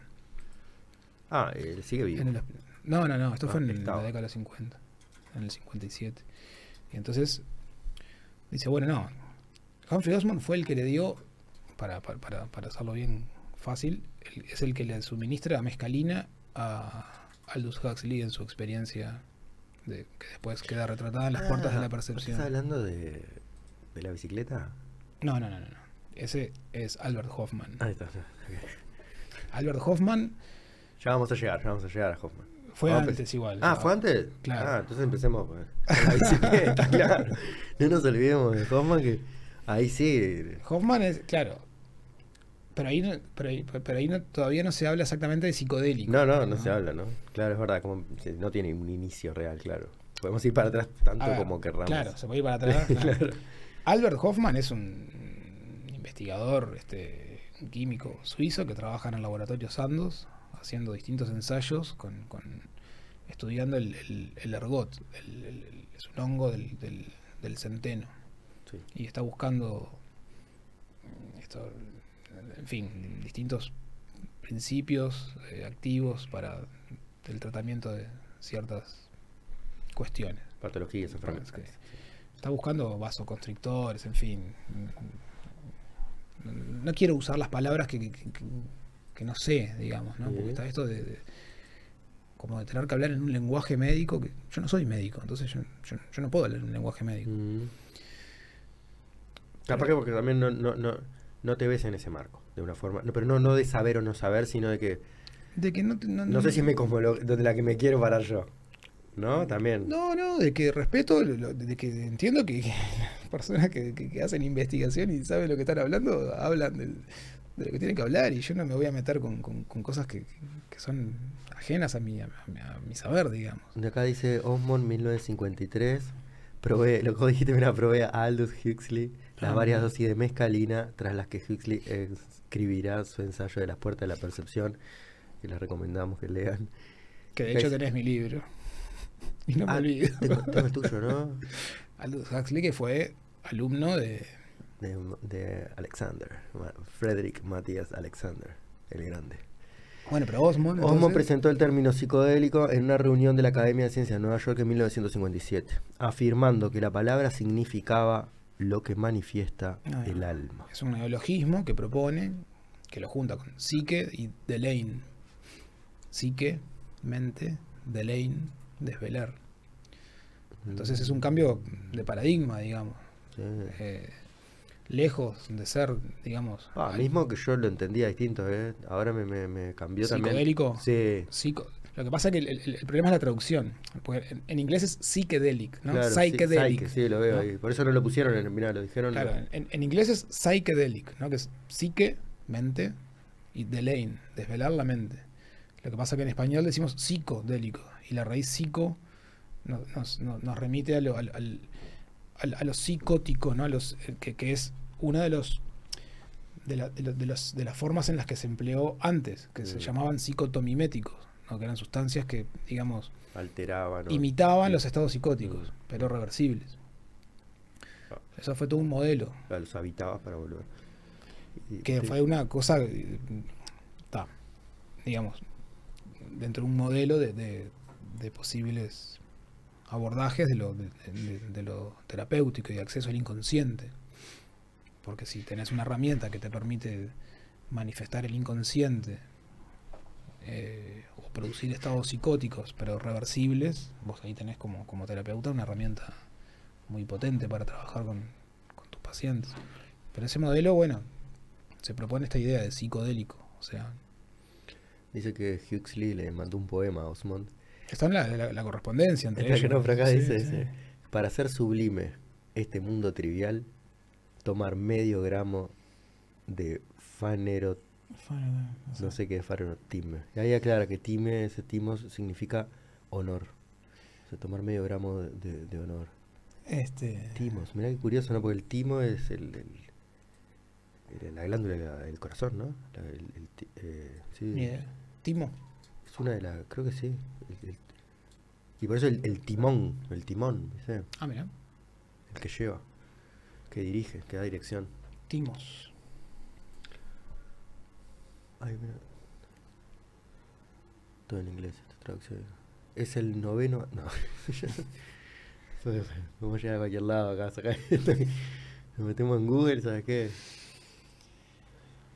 Pero bueno, ahí. eh, no sé mucho en qué estábamos, pero. Bueno, si querés volvemos a 2010. Ah, 2010. Está, no, estábamos, estábamos, estábamos con- no, estábamos lejísimos. Estábamos Huxley y yo te dije Hoffman. Claro, ahí fuimos para atrás con Hoffman. Sí, Hoffman, Hoffman. estaba buscando entonces distintas va- variaciones de aislaciones que estaba haciendo de, de sustancias que estaban en, en, este, En este hongo. Lo que sucede es que, en- en- esto lo cuenta él en su, en su libro, ¿no? LSD, My Problem Child, que en, en, en uno de esos... Perdón, ¿cómo se llama el libro? LSD, My Problem Child. Eh, que cuenta toda la historia de, de cómo descubre el, el- el- El ácido lisérgico. la dietilamida del ácido lisérgico. Porque en realidad el ácido lisérgico no es, no es, no es psicoactivo, digamos. Ok. Pero él produce una, una dietilamida de ácido lisérgico y, y se ve que en la manipulación llega a su organismo y empieza a tener efectos. Se va para la casa y bueno, toda la historia que más o menos es muy conocida. Lo de la bicicleta es... se-. Él se va a la casa y empieza a tener un viaje. Terrible viajamos. Sí, se fue, claro, se fue de dosis. Estos son. Era nada, sí, na- nadie sabe qué dosis tomó porque en ese momento probablemente haya sido un alta. tema de alta manipulación, de, de mala manipulación, en fin, seguramente haya sido vía ocular al, al- al- Sí, él hacer este movimiento ya, o algo, Una gotita manipulando. Este, LSD. ¿LSD se llamaría igual o, o no? es? a- ahí, ahí, él, ahí yo no sé si tenía exactamente, sí, creo, claro, era Por eso se llama LSD 25. Ah, era, va, claro. el ensayo 25 Exacto. de los análogos que él estaba Ahí produciendo. él. sí. Pero él estaba trabajando con eso en realidad. No, no fue que, que lo hizo buscando un, producir claro. un psicodélico. Él estaba buscando otra cosa en realidad. Y por, por error, digamos, eh, esa prueba, la número 25, entra en su organismo y él empieza a tener, bueno, un estado modificado de la percepción. Se va para la casa, se asusta, describe después cómo se altera todo el espacio, etcétera. Eh, hasta que en un momento, bueno, llega el, el médico, en fin, y, y ve que todos sus signos vitales están ok, que, que no está pasando nada en realidad. Y ahí él relata que, bueno, que se empieza a sentir mejor y que entonces empieza como a, a disfrutar, digamos, de, de la experiencia. Fue la manito en la espalda. Fue la manita en la espalda. Este, pero bueno, básicamente lo que, lo que queda de esto es que Albert Hoffman en el año 43, 1943, descubre el potencial, el potencial no, descubre el, el- el- el carácter psicodélico Claro. del LSD Pero el 25. potencial, y aparte él después lo empieza a mandar para todos lados. Bueno, y ahí entonces se hace, claro, está ahí Sandos, eh, bueno, empieza a distribuirlo. Claro. Eh, acá en Uruguay hubo muchos terapeutas que, que usaron LSD en la clínica en los años 60. Eh, porque, pero claro, pero en dosis ya, digamos, de 100 microgramos, ¿no? Por administrado subcutáneo, en una dosis estandarizada. Pero bueno, eso fue en el 43. Después Hoffman, el mismo Hoffman, eh, es el que sintetiza la psilocibina. Porque en realidad ahí estamos ya en, los- en el 53, en los años 50. Watson, un- un banquero de Nueva York, casado con una micóloga rusa, son micólogos, eh, locos por los hongos, aficionados, estudiantes de, la micología, recorren el mundo y en eso Watson llega a Oaxaca, en la Sierra Mazateca de México, y, y descubre, digamos, a la famosa María Sabine. Y en el año 57 publica en la revista Life su experiencia con los Magic Mushroom, bla. Pero lleva, le dice a Hoffman, vos tenés que ver qué es esto. Y ahí Hoffman, el mismo que había sintetizado, digamos, que había producido el LSD-25, la dietilamida del ácido lisérgico, eh, sintetiza, aísla eh, La psilocibina. la. Y ahí empieza toda una agenda de investigación con psilocibina, digamos, con el producida Con- sintética, con- ¿no? ¿no? No, no el hongo. Mm. El hongo sigue su curso, el consumo del hongo, porque además el hongo en sí tiene otros alcaloides, es, es como la marihuana, ¿no? Una cosa es el CBD, el THC, pero la, la- la flor contiene un montón de cosas más. El cannabinoide de todo tipo. Entonces, que es como una de las discusiones que hay, ¿no? Sí. En, en esto de los, de los psicodélicos, ¿no? La planta o el hongo versus la- el principio activo aislado. Pero bueno, ahí empieza toda una agenda de, de- de estudios con psilocibina. Eh, y esto venía, en realidad, no, sé por qué, pero estábamos hablando de, de- de esto del, del final de la vida, etcétera, y vos traías lo, lo de la psilocibina, porque bueno, justamente uno de los de los frentes fuertes que está viendo Ahora. ahora, con investigaciones clínicas es en la administración de psilocibina en pacientes terminales. Está en grados. eh, La psilocibina está en fase 2. fase dos. O sea que se, se está, digamos, hay, hay, hay, hay estándares de seguridad, digamos, y, y muestra resultados prometedores. na- Nada más, no, no es que no es la panacea, pero muestra resultados. Por ejemplo, hay un, hay un estudio muy famoso que compara el efecto de psilocibina versus escitalopram y, y- y muestra La resultados semejantes. Claro. Entonces, bueno, hay, hay estudios que, que vienen mostrando cómo determinada dosis de psilocibina en determinados pacientes con determinadas patologías ayudan a, por ejemplo, pacientes en situaciones terminales, cáncer avanzados, ese estado terminal aumenta los niveles de, de- de angustia, de depresión, de ansiedad en esas personas. Entonces, la administración de una dosis de psilocibina en esos pacientes Puede cambiar el, modifica el rumbo. no, no- no salva a la persona, la psilocibina no, no te cambia el cáncer, pero modifica el desenlace. Bueno, ah, ok. ¿Cómo lo toman? Claro, modifica, digamos, ¿Cómo se- baja los niveles de, de ansiedad, de- de ansiedad, depresión. Y aparecen nuevas, digamos, significaciones, ¿no? De, sentidos de, de la vida y de la muerte, de las relaciones. Y eso hace que también, el, digamos, el sufrimiento eh, disminuya, tanto en el paciente como en la familia, ¿no? Mm. En quienes acompañan ese desenlace. Eso es uno de los frentes por, por donde se viene estudiando psilocibina. No, no te quiere interrumpir. Yo hablo y no paro. Pero, no, digo, hoy hay varios en, en esta. ¿Cómo es que fase 2? ¿Cómo se llama el- técnicamente? eso? Fase 2. Sí, fase 2. Fase 2. El, el proceso de producción de un fármaco tiene distintas fases. Pero a veces empieza, o sea, empieza en animales, lo que se llama, digamos, la etapa preclínica. Tranquilo, Sherlock Holmes, no vamos a probar contigo. Animales. Bueno, hay algunos. Deme una dosis de Sherlock Holmes. Eh, Hay unos cuentos interesantes de, de pruebas de distintas sustancias con, con perros, justamente. A ver qué pasaba. Sherlock Holmes probó manteca de marihuana. Durmió todo el día después.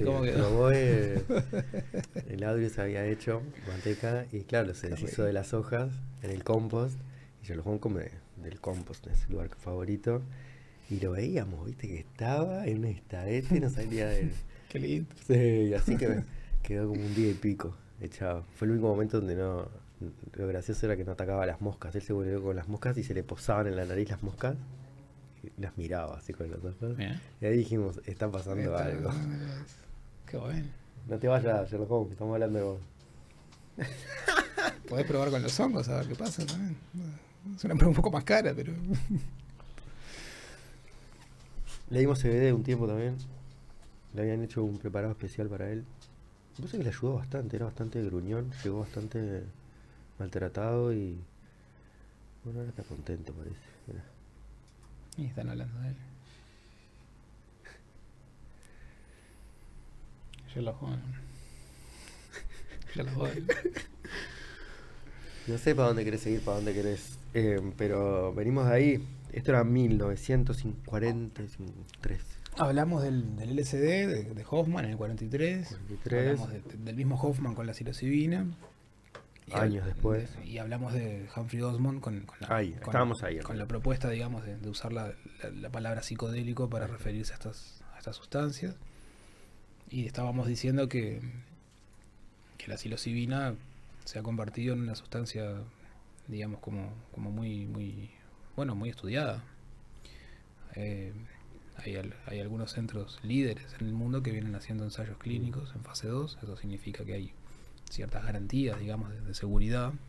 Sobre todo en las dosis, en la forma de aplicación, Claro, el digamos, seguimiento, el cuando vos- diseño del. Cuando vos seguís ciertos protocolos, sabés que, que no va a tener efectos contraproducentes, digamos. O, es, mal. o es inerte o, o Sí. produce beneficios, digamos. Mm. Pero lo primero es la seguridad, ¿no? Entonces, bueno, ahí hay criterios de, de inclusión, exclusión de pacientes, etcétera, la dosis, un montón de criterios que, que se van estandarizando y eso es lo que hace posible que, que la investigación esté en esta fase 2. Después viene la fase 3, que es en la que está ahora el MDMA para el estrés postraumático. En Estados Unidos se usa mucho Sí, el tema de posguerra, ¿no? claro. Ese es un, uno de los frentes ahí, veteranos de guerra. Pero bueno, es interesante porque el estrés postraumático hay de distintos tipos y colores. MDMA, eh, no sé, entremos ahí. sí. MDMA es, es, es, es otra cosa, digamos. Sí, sí, porque por eso, es- totalmente. Es, es totalmente sintético. eh, es lo que está más avanzado en, en investigación. El setting, digamos, terapéutico es distinto. La psilocibina. La psilocibina viene, viene más avanzada en esto, ¿no? De pacientes terminales, etcétera. También hay algunas cosas con, con, con adicciones, depresión, ansiedad. Y generalmente son sesiones, digamos, como más bien de tipo introspectivo, Sí. ¿no? Ojos cerrados, música, Acostado. acostado. Con el MDMA es distinto, el MDMA es hay, hay un hay un diálogo, hay ojos Mm. abiertos, hay un ida y vuelta, hay como una cosa más digamos terapéutica, Mm. como más, más convencional, no sé por decirlo de una manera. Donde el terapeuta me- facilitado por el MDMA va a ir a, a algunos lugares. Y eso está en fase 3, o sea que eso significa que se está, digamos, se están haciendo ensayos clínicos en, en- en una población cada vez mayor, ya de, de miles de personas, y que asegura, digamos, que en muy poquito tiempo Va a salir a... va a ser un, un fármaco, digamos, habilitado, receta, ¿no? de claro. receta. Entonces ahora el gran tema es qué es lo que está pasando, en, por ejemplo, en Oregon, en Colorado, en Canadá. Ya están ahí.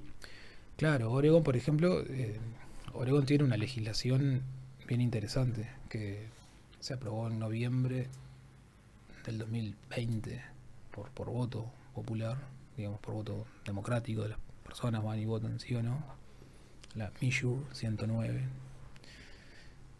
que lo que hace es generar un-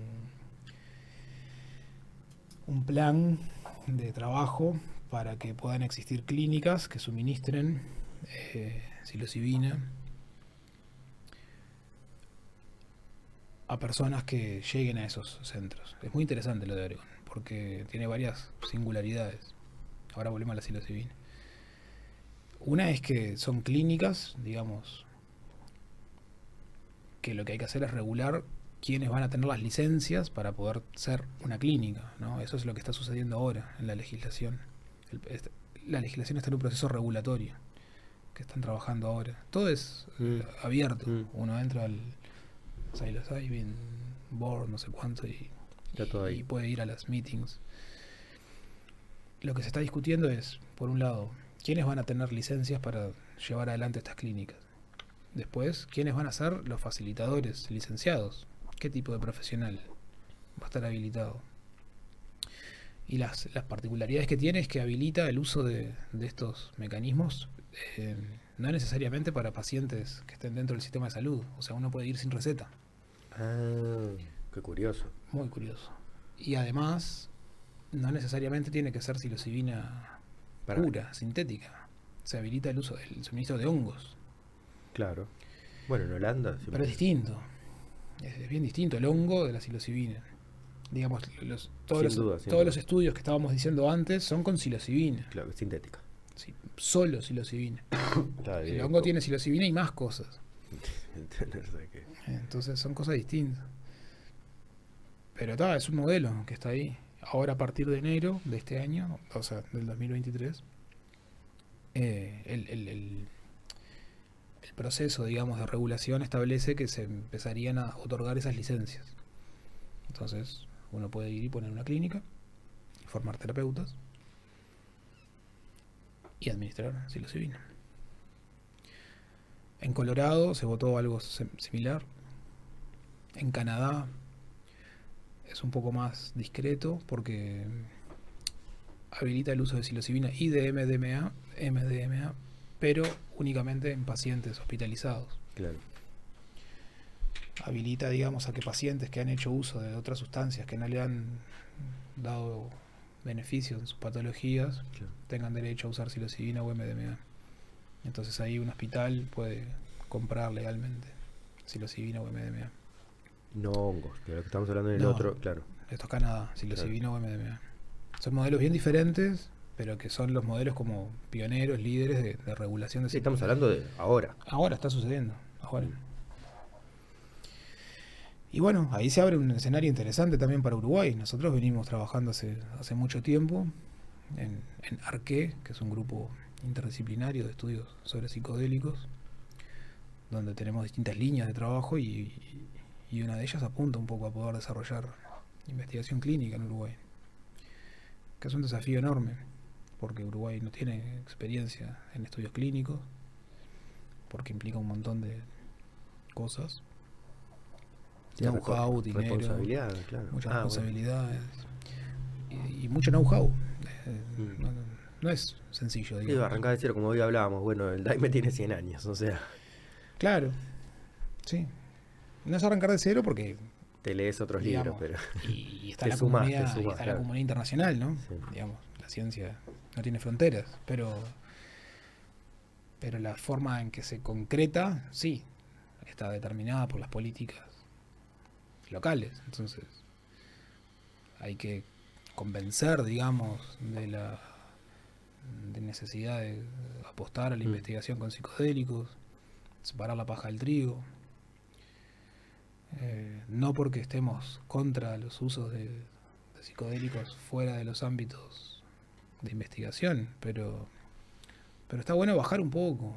Hay como, Fiesta rave. hay como mucha ansiedad con el tema de los psicodélicos. Hay mucho. eh,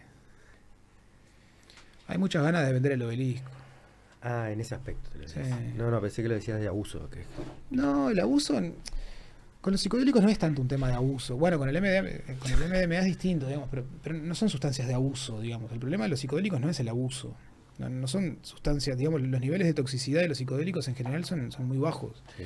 Satura vos- el cuerpo. Claro, para vos tener una sobre... O sea, es imposible tener Tenés una mucha, mucha plata, tenés que tener la Claro, sobredosis. Tenés que tomarte un litro de LSD para... O sea, no- ¿Cuántos hongos no te sé, tenés que comer, no, eh? idea, pero son, son, son dosis mu- muy altas. Largo verano en baliza. Claro. Este, entonces, no. Los niveles de toxicidad son bajos. La- el potencial adictivo es prácticamente Bajo. nulo. Nulo.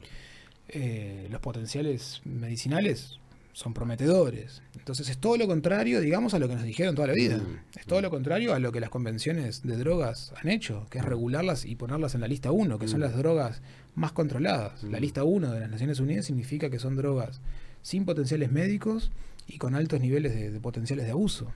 O sea, son las más peligrosas, según la lista 1. Están saliendo de ahí. Y, y no están saliendo Ah, sí, todavía. está, están- claro. No, siguen en la lista. Claro. Siguen en la lista. Siguen en la lista. tema. siguen en la lista y eso tranca mucho. Claro, eso enlentece, dificulta, encarece, complejiza los, los mecanismos de investigación, que si bien se pueden hacer, bueno, son trancas. Eh, entonces la- la- la evidencia, digamos, viene mostrando que, ¿Eso fue creado con Nixon o estoy inventando? bueno, Nixon fue el, el- el papá, digamos, de la guerra a las drogas, ¿no? Que no fue una guerra a las drogas, fue una guerra a la- a los usuarios, no a las drogas. Fue una guerra a, a- a- a lo que implicaba, digamos, al- los riesgos, pero no en el sentido de la Los salud. riesgos para él. Claro, los riesgos No para... quiero que nadie sepa nada. Sí, la solución que encontró fue meterse en la política interna de otros países. Por poner un ejemplo, ¿no? En vez de atacar al consumo en su país. Sí, yo qué sé, y vos tenés, o sea, tenés Vietnam, ponele, y claro, y si Ah, no hablamos de la amapola. Y el- sos hippie y te Claro. tomás, te, te tomás LSD y, y ¿quién te lleva a la guerra? Digamos, si sos Nixon, se entiende un poco el- la preocupación, digamos, en términos de, de, gobernar, de, de gobernabilidad.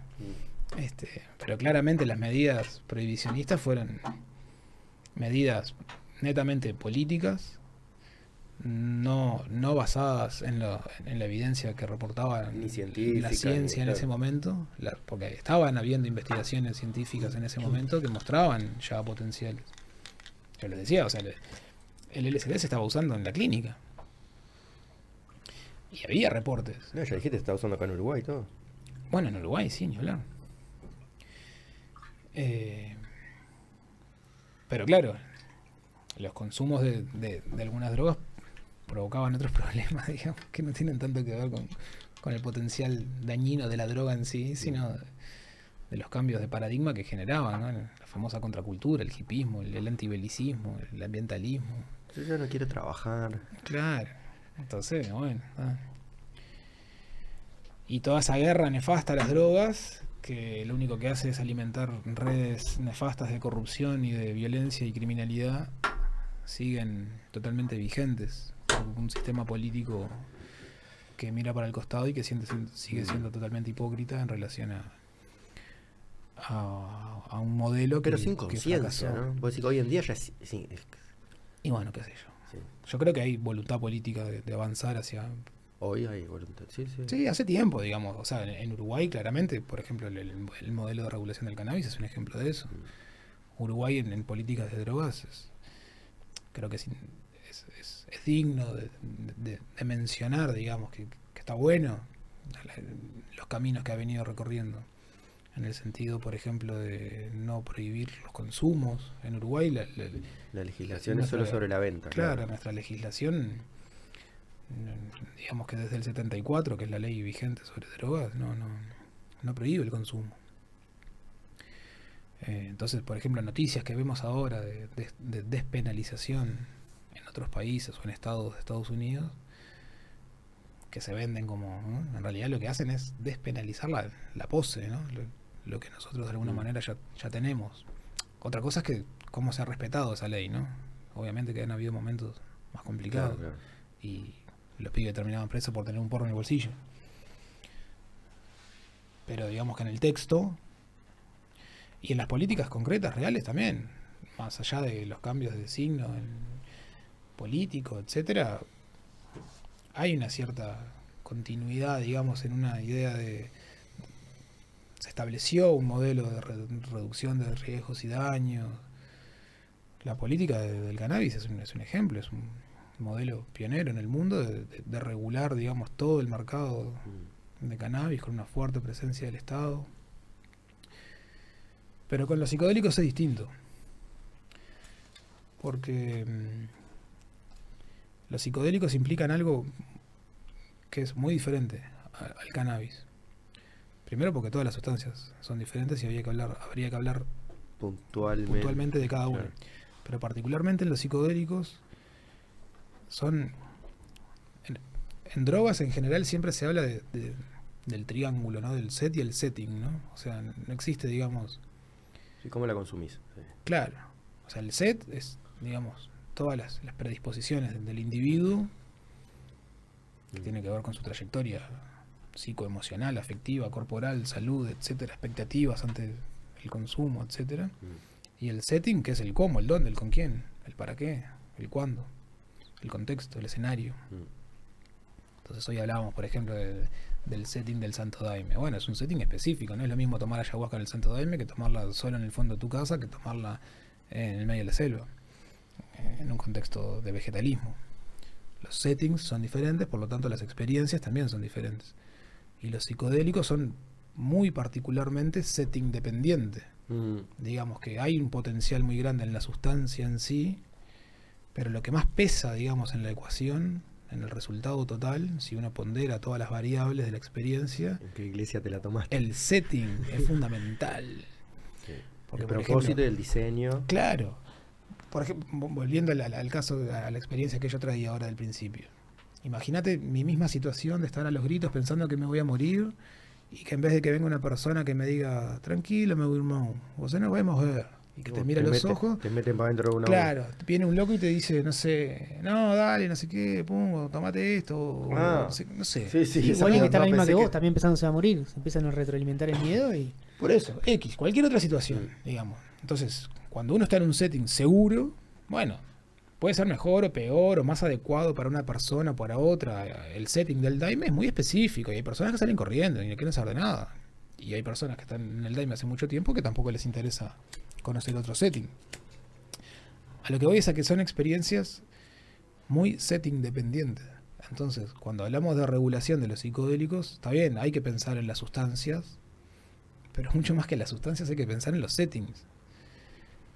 ¿Quiénes van a ser, quiénes van a estar habilitados a suministrar la droga? ¿A quiénes? ¿Quiénes y a quiénes? ¿En qué contextos? ¿Para, para qué? Todo eso es lo que hay que regular. Mm. No si son, obvio, la dosis y la calidad farmacéutica, por supuesto. Pero mucho más que eso, o además de eso, el quién, el cómo, el dónde, cuándo, para qué, para quién. Tú, por ejemplo, tuviste esa experiencia, 2010 habíamos dicho, y, y seguiste trabajando con, con la ayahuasca. Sí. ¿Cómo fueron los otros diseños? Y a ver qué- Todos re distintos. Mm. El- incluso dentro del daime, de una iglesia a otra, Ah, verdad. cambia. Dentro del daime, digamos, también hay distintas líneas. Dentro del el daime a su vez se inscribe dentro de un mundo que es el de las religiones ayahuasqueras brasileras, que tiene otras corrientes. Entonces no es lo mismo el santo daime que la barquiña, que la unión de vegetal. Eh, ahí son muy distintos, pero digamos que en las religiones ayahuasqueras brasileras predomina hay muy fuerte un elemento cristiano. Y en otros settings aparecen otras cosas. En el vegetalismo peruano, por ejemplo, que es, que es un poco lo que yo he seguido, eh, es totalmente distinto. No, no, hay, no hay luz, no hay himnos, no hay, no hay uniformes. No hay, no, no hay una iglesia, digamos. Es una lógica, digamos, es una tradición curanderil, es una tradición del- de uno a uno. Sí, casi como, como de la familia, ¿no? Sí, sí, se aprende en- en- básicamente por vía del abuelo. Es el abuelo el que le enseña al nieto el, el- el uso de las plantas. Eh, y, y aparecen otras otras lógicas, digamos, otra, otro No, sentido. aparte de eso, hoy hablamos de 100 años del Daime, esto no tiene edad. Y no, es difícil, es difícil datar. Esto Sí. viene, viene siendo. Viene de lejos. No está muy claro cuánto, porque también hablando de, de esto, de esto como de las exotizaciones y eso, también siempre es como moneda corriente querer decir que Mm. todo es milenario y ancestral y puro y mágico, e inmaculado y prístino. Y eso no es así. Las historias de los psicodélicos son historias que están en la humanidad y la humanidad está llena de mierda. Y los psicodélicos están cargados de brujería y de maldad. Y, y lo del tema del- de, de lo milenario, sí, en algunos casos se puede datar y en otros no es tan fácil. Mm. En el, en el caso de la ayahuasca, por ejemplo, es muy difícil porque por las características del, del ambiente, por ejemplo, hacer arqueología amazónica es muy difícil porque el Amazonas se come todo. Es muy difícil una arqueología amazónica. Hay, pero Tampoco recatas mucho. O sea. por eso, no rescata nada porque se te come todo. La, la arqueología egipcia es, es mucho más fértil porque Es cierto. claro, porque, la- porque el clima habilita la conservación de las cosas. O, o de la zona de- del norte de Perú. En fin, digamos, el clima. Pero bueno, sea como sea, y sin importar si tiene miles de años o, siglos, digamos, desde, desde hace muchos años, siglos, que se consume ayahuasca en la región amazónica. Eso es, eso es sin duda.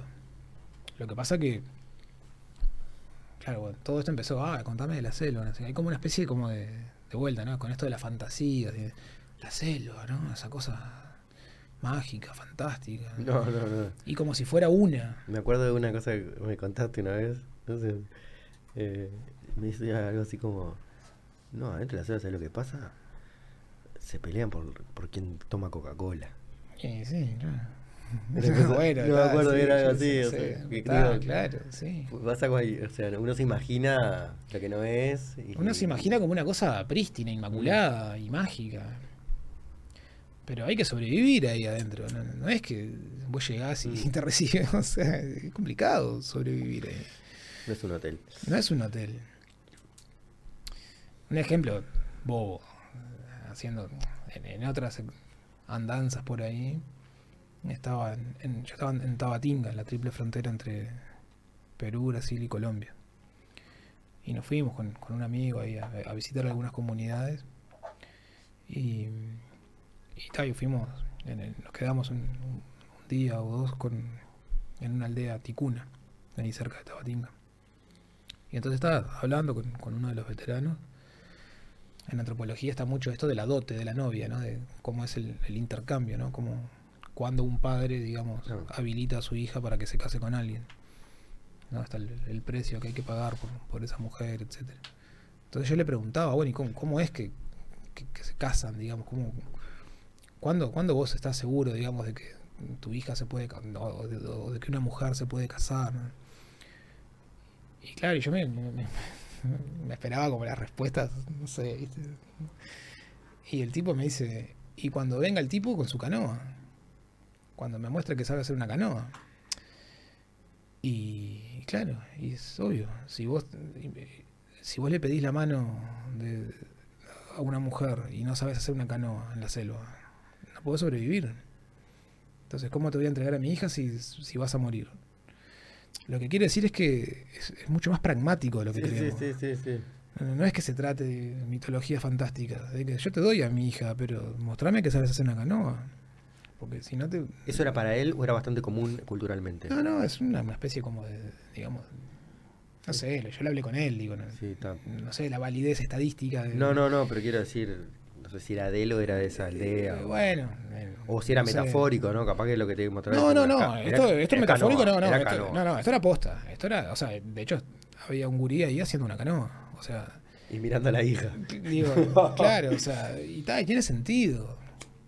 Digo, lo, lo que quiero decir es que eh, sí, es un mundo fantástico y qué sé yo, pero es un mundo donde hay que sobrevivir. Donde, No, aparte que es hostil. Y estás en peligro todo el tiempo. Acá también, digo. No, no, no. Salís y te pisa un auto. Hay que saber habitar la ciudad. Sí. Hay que estar atento a un montón de cosas. Pero bueno, allá es eso. Si no sabes hacer una canoa, no, no te vas a poder alimentar. Tenés que aprender a cazar, tenés que aprender a hacer una canoa. Tenés que saber hacer tu, tu, tu- tu casa. ¿Y ahí qué año estábamos, ponele? Como para-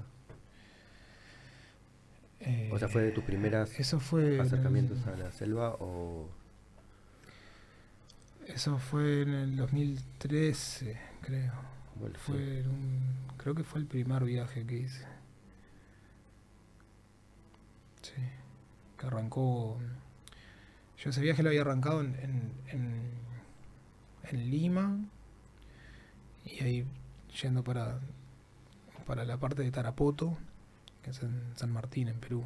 Es el, el Alto Amazonas, digamos. Y ahí había empezado porque había ido a dietar con un curandero. Eh, ahí, había, ahí había empezado ese, ese primer viaje que duró un par de meses.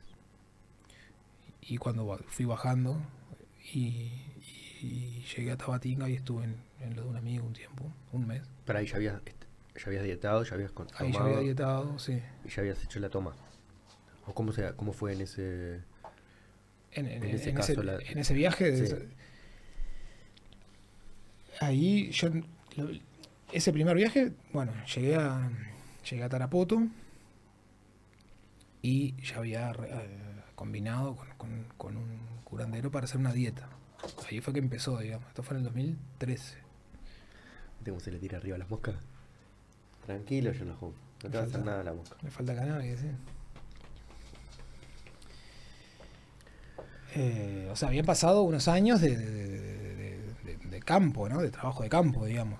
Ahí yo ya había escrito la- la tesis de la maestría, por ejemplo, que había sido sobre el Santo Daime. Ahí estaba haciendo campo para el doctorado. Seguía, digamos, conociendo distintos usos de ayahuasca. Que estaban en Uruguay y yo estaba intentando ir como a las fuentes que habían hecho posible los usos que yo encontraba en Uruguay. Por eso fui con esta persona en Mm. Tarapoto, porque él Recomendado. y él, él fue un maestro importante Claro. de, un- de un- de un- de una de las personas de los centros que, que usan ayahuasca acá. Entonces yo quise ir a aprender, digamos, con, con- con- como con una de las fuentes que había traído Ese, porque dijiste que estabas en la triple frontera, ¿ahí para dónde fuiste? Es- esto fue esto, esto primero de la dieta fue en Tarapoto, que es más arriba, es, en- es al lado peruano. Eso, Perú. Ahí, es, ahí fue dieta. Dieta es aislamiento, ayuno y, y aislamiento. Aislamiento. Aislamiento de, de personas, digo. Ajá. eh, ayuno y aislamiento. O sea, en, eh, eso. Ayuno, aislamiento en, en, en, en un quincho, digamos. Sí. En, un, en un tambo Rodeado de, de, de selva. ta, de la selva, sí. Amazónica. Y ahí con, eh, con este curandero, chamán, maestro, qué sé yo.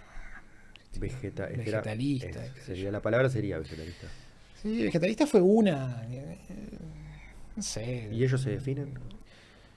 Sí, ellos se llaman maestro, curandero, Ah, ayahuasquero. Ayahuasquero. Qué sé yo, distinto. Mm. Claro, porque hay otros que son más, ¿cómo se llama? Tabaquero. Claro, hay otros que, de repente se aprenden más Sobre otras plantas. sobre otras plantas. Todo fin de medicina, o sea, serían como un... Y sí. Hay muchas plantas. En realidad el tabaco es la más importante de todo. Mm. El tabaco es la planta americana. La planta con energía masculina. A diferencia Sí. ¿no? grande con la ayahuasca, que sería como una entidad de... de- Y la ayahuasca tiene ese viaje que, que en realidad son dos plantas, entonces como que en esto de si hay que adjudicarle un género, Ah, se bueno, juega como con, bueno. con esto de que la chacruna, la, la- la que que es la, la hoja del arbusto, que es la que tiene DMT, sería como la femenina, que es aparte la, visionaria, etcétera. Y la liana, que es la que tiene las, las betacarbolinas, sería el, más, el masculino, ¿no? que es como más corporal. Son experiencias muy más físicas, digamos. Que igual que, con- eh, que si no se consumen juntas no hace el efecto, porque si te tomás la liana... Bueno, y ahí todo, claro, ahí todo un- la, la liana tiene... Sí, te, te- te- te a- a- inhibe los... Claro, aporta la CIMAO, que son va. los inhibidores de la monoaminoxidasa, que es una enzima que elimina a la DMT. Por eso la DMT vía oral no es, Claro, no es, no es- no es- no es psicoactiva, digamos. La DMT se, se, se- se fuma, se inhala. Ay, sí. Para usar DMT Mm. sintético puro, digamos, se, se inhala. ¿Ha, ha tenido esa experiencia? No. Yo tampoco. No, no, ni me interesa. Changa le dicen ahora que también. Sí. No, no me interesa. No, no, yo. eh, No, Salve al no, no, libidinorum, no. creo que también tiene esa... La salvia también se fuma. Pero es otra cosa. es Pero otra- creo que tiene viaje parecido. Sí, son viajes muy intensos y cortos.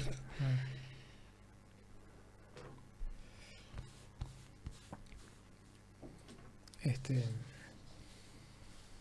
No sé, ahí la dieta, bueno, qué sé yo, la dieta, claro, la dieta pasa en un montón de cosas. La dieta es como. el- es la, es la escuela. La, escuela- la- la- la dieta es el camino de aprendizaje. Vos podés dietar meses.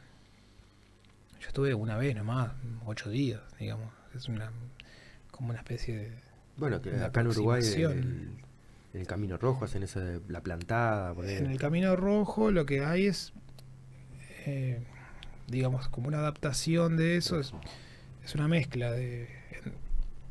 Tiene los elementos de la dieta, porque estás en ayuno y en aislamiento, pero tiene este origen también como de la, de la Vision Quest, de la, de la búsqueda de visión sí. más del norte de América. Sí. Entonces mezcla la búsqueda de visión. que La búsqueda de visión es una, una práctica Sioux, no. Sí, la cota. Sioux, cota, la fe- cota, Que, sí. que, que Sioux es una eh, Sí, gen- denominación genérica de, de varios grupos. Y, y es una práctica que está reportada, digamos, como... como como, como in- ¿qué sería una comparación? Tiene que ver como con un rito de iniciación, tiene que ver con Sí, lo que decía búsqueda de visión. Claro, que, que es real, digamos, Mm, ¿no? O sea, sí, sí. hay reportes etnográficos de, de principios de siglo que, que explican cómo qué es la búsqueda de visión. Lo que pasa es que no está, no tiene toda la parafernalia, digamos, ¿no? De, de los triangulitos de colores y el tabaquito y no sé qué. No lo sé, que me, me lo decís como si tú supiera, no, no la tengo esa. Claro, hay, hay- Sí, sí, te- eh, me lo imagino, o sea, claro, una- depende de lo que hablábamos hoy, es parte del setting. claro, O sea, Mm. depende de cómo te lo vendo. claro.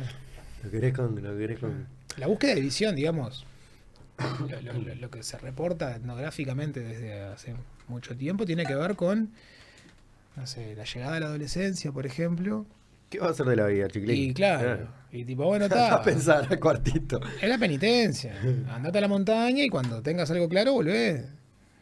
Andate allá a las rocas. Hubiera sido bueno eso, Es a los eso. 18. Es básicamente eso. Es como el viaje de. ¿no? El, viaje de los 15, no sé, esas cosas de. Estaba terminó el ¿De dónde viene, claro? Abre cabeza, ese, no lo había pensado nunca. No sí. sé, el viaje creo de- que la búsqueda de visión ahí terminó en, en el boliche y la cerveza. Pero... Terminaste el liceo y no sabes qué hacer y bueno, te vas de viaje. No sé. te- No, sí, sí, ahí Pero pero metimos un una. eso. Ahí, ahí metimos una. Pero es un poco eso. Es como. eh, este, Está. No sabemos qué es la realidad, pero eso, eso es así. Lo que pasa que después se toman elementos de, de eso y se, se insertan, digamos, en, en distintos dispositivos, tradiciones. Básicamente la búsqueda de visión, se, como, la, como se conoce acá, tiene un origen en, en una persona en particular que Que lo planteó así de que esa adapta, forma. que adapta la, la Vision Quest original y bueno, y le mete un poco de, de- de elementos y, y la hace, digamos. Pero el elemento estamos hablando, seguimos hablando del setting. En realidad la, la- Claro, la- le mete, digamos, una parafernalia. Sí. O sea, Parafernalia. Sí, sí, en el buen sentido. No, no es peyorativo. No, no, no, la no, no. parafernalia es todo un conjunto de. El cotillón. Claro. El momento del sí, cotillón. sí, bueno, Vamos de color a la fiesta. claro. Bueno, cotillón es un poco más despectivo. Bueno, bueno, Para, parafernalia es un término adecuado. Es decir, un, un chamán, un mago, un brujo, una persona que, que hace actos Sí, mágicos y poderosos tiene una parafernalia. Sí. En el sentido bueno, es decir, hace uso de herramientas, de símbolos, de, de plantas. Sí, que aparte, pues, si trabaja con esos. Produce un efecto. mm, Si claro. yo me- si yo me ya sea porque te refiere un arquetipo o si es por no sé cuál, no importa. La cosa es que es así, funciona y así se trabaja hoy. Siempre se trabaja así. Hay un poco de eso. Lo vos que antropólogo tenés que decir, no puedes decir siempre se trabaja así. No sabemos nada. Y no, porque ya sabemos un carajo. Eh, Siempre, nunca y todo. Esas son palabras complicadas. Pero sí, Se produce un, un- un- un nuevo ritual que, que tiene sentido, digamos, para, para un nuevo público. Entonces, es la forma de transnacionalizar un dispositivo ritual que tiene un origen, digamos, real, entre comillas, si se quiere, para usar palabras complicadas. porque real en el sentido de que uno puede situar históricamente, bueno, sí, esto viene de acá. Y le agrega cosas, como todo, como lo que hablábamos al principio. Todo el tiempo estamos inventando las tradiciones. eclectic. eclectic Toda tradición es inventada. Y eso es lo que se conoce después como, sí, acá en el sur se conoce como Camino Rojo, Mm. etcétera. En realidad originalmente se... Sería como, la palabra de hecho sería como mitos, ¿no? Los mitos.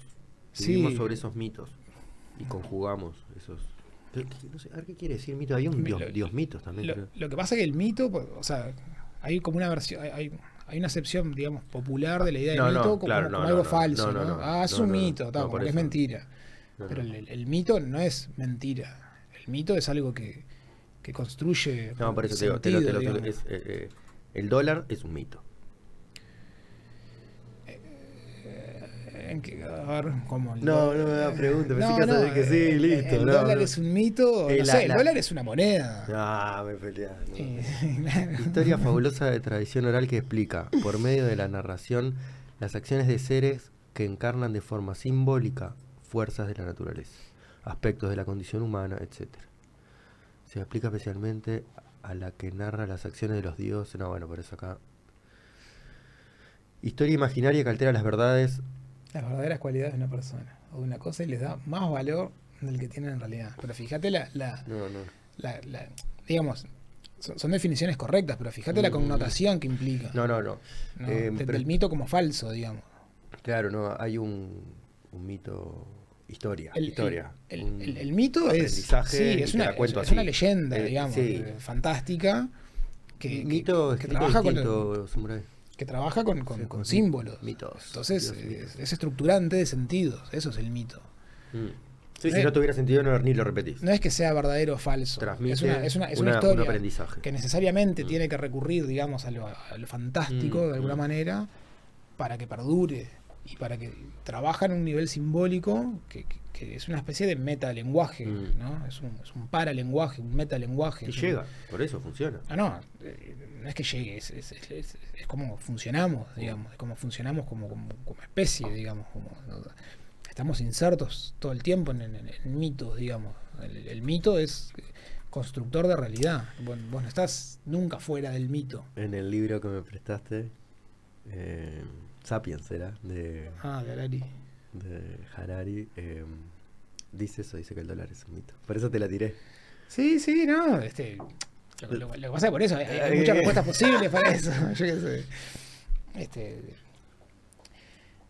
el dólar es, es, es un gran invento que, que produce realidad. Y Exactamente. está dotado de todo una, un, un- un halo de, de eficacia. Este, que, que sí, que construye Claro. realidad en ese sentido. Y él te cuenta la historia y decís, bueno, sí, obviamente Sí, íbamos sí, a terminar claro. así, no, no había chance también. Intercambio, más sencillo, que si la moneda es de O sea, la, la idea de. falsificable o no, después el, el- el dinero, digamos, Mm. ¿no? Del Claro, dólar, claro, o sea, claro, la idea claro, de dinero, ¿no? De que yo tengo un papel que, Mm. que equivale a algo. A una vaca. es una, Ya no- ah, a un auto. Una abstracción Puedes creer. zarpada. Hoy ya no tenés ni el papel, te voy a explicar. No, por eso. Sí, o sea, hay un mito es ese. Este. eh, Vení que te controlo de los numeritos. Yo, yo soy. Pues hablamos y también del control y de, no, del poder, del poder. Déjame a mí, yo te controlo los numeritos. Me debes mm, tres numeritos. tres numeritos. Vení a trabajar para mí. Sí, sí, eso es parte de, de cómo funciona el mito. Pero pasa que está, no, no sé si es la mejor palabra. No, eso- o sea, son, Sí, son- son- sí. son No, formas. ahí venías de leer, entonces. Son formas de, metiendo. de- Pero vamos, bajemos a la tierra un poco. 2010, 2013, y primer viaje. 2013. Sí, ahí bueno, la dieta. Después esto de Tabatinga. Mm.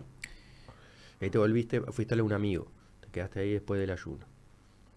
Sí, después de, después de la dieta pasé por Iquitos. Iquitos es, es, es Un colega sería este amigo, capaz. O, o es amigo nomás. eh, sí, es un colega, Mm. eh, amigo. Vivimos juntos en Porto Alegre. No, quise decir, es antropólogo también. Eh, no, no, Ah. no, no es, no es antropólogo de, de- de formación, pero, pero, pero podemos decir que tiene mucho de, antropólogo. de antropólogo. Es psicólogo. Ah, es psicólogo. eh, sociólogo. Ok. Eh, pero, pero bueno, más allá de, Y de después- la formación académica, tiene una experiencia antropológica enorme Claro. porque ha estado mucho tiempo ahí, En mano a mano con la En comunidad. Claro. Mm. Nos intercambiaron. Después. Ahí te- conocí otros tipos, digamos, de, de, de- de usos, ¿no? Ahí estaba Pancho, por ejemplo, que es un curandero allá de, de la frontera. Vi los videos. Ah, ¿viste la vida? Ese veterano, increíble. Y ahí es otra y, historia. Y la mujer que cantaba. Sí. Estos son ícaros, ¿no? ¿O Y tam- sí, sí. Eso estamos más ya. Ícaro está como un origen ahí, de Icaray, como de. Tiene que ver con el soplo. Ahí es todo un, todo un viaje porque es bien interesante cómo se conecta la.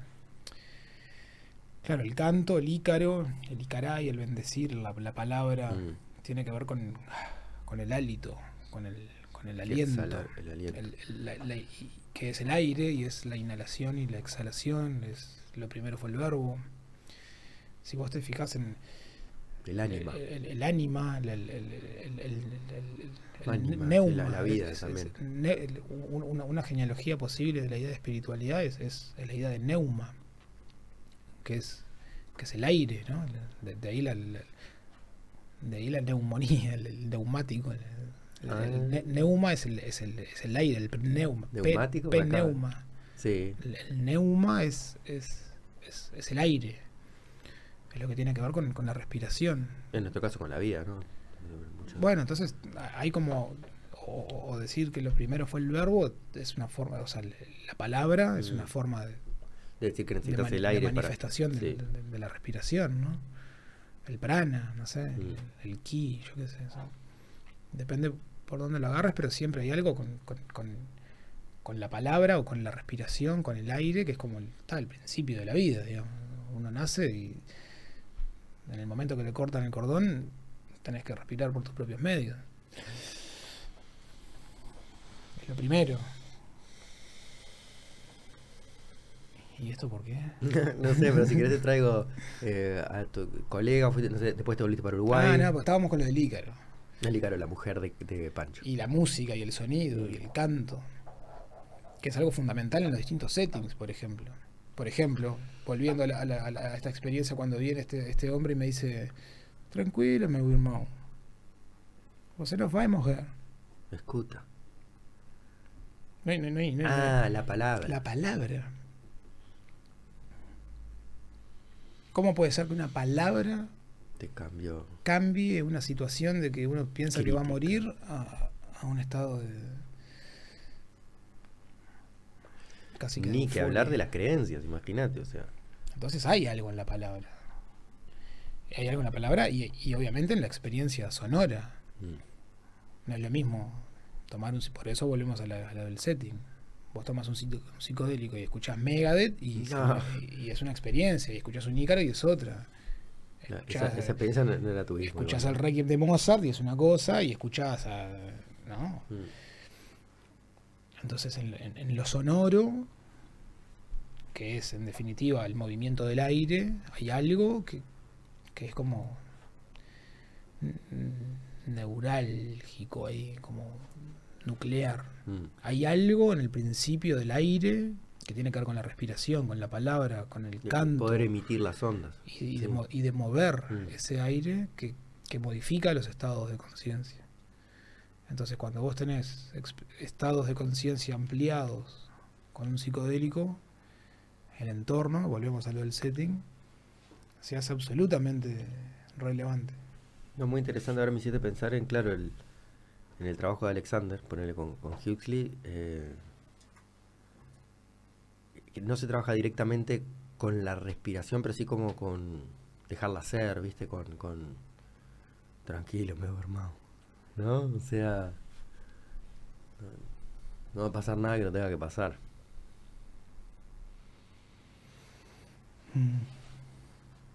Sí, no sé. como que te en el trabajo este que él hace eh, tiene que ver como con esto bueno que pasa por eso las palabras cambian no pero la- las fascias y el estado de, de- de- corpóreo que, que te lo altera y o sea te diría no te das ni cuenta entonces no sé estás trabajando sobre algo que capaz que ni él, él, él sabía que no sabía pero que tenía este, resultados o sea prefería prefería no no describir o sea Porque él, él- él no trabaja con, con la respiración. no no justamente Pero otros, ahí- otros te dicen ah trabaja ah trabaja con la postura no no trabaja con la postura Pero hay un llamado de atención a la, a la aquí y ahora, ¿no? A la, a la- Sí, a la a la- a la conciencia Ah, de, sí. de- de que ocupas un espacio, Sí, un cuerpo, ¿no? exactamente y, y que hay un adelante y, y Como que situarte en el espacio, no Mm. sé.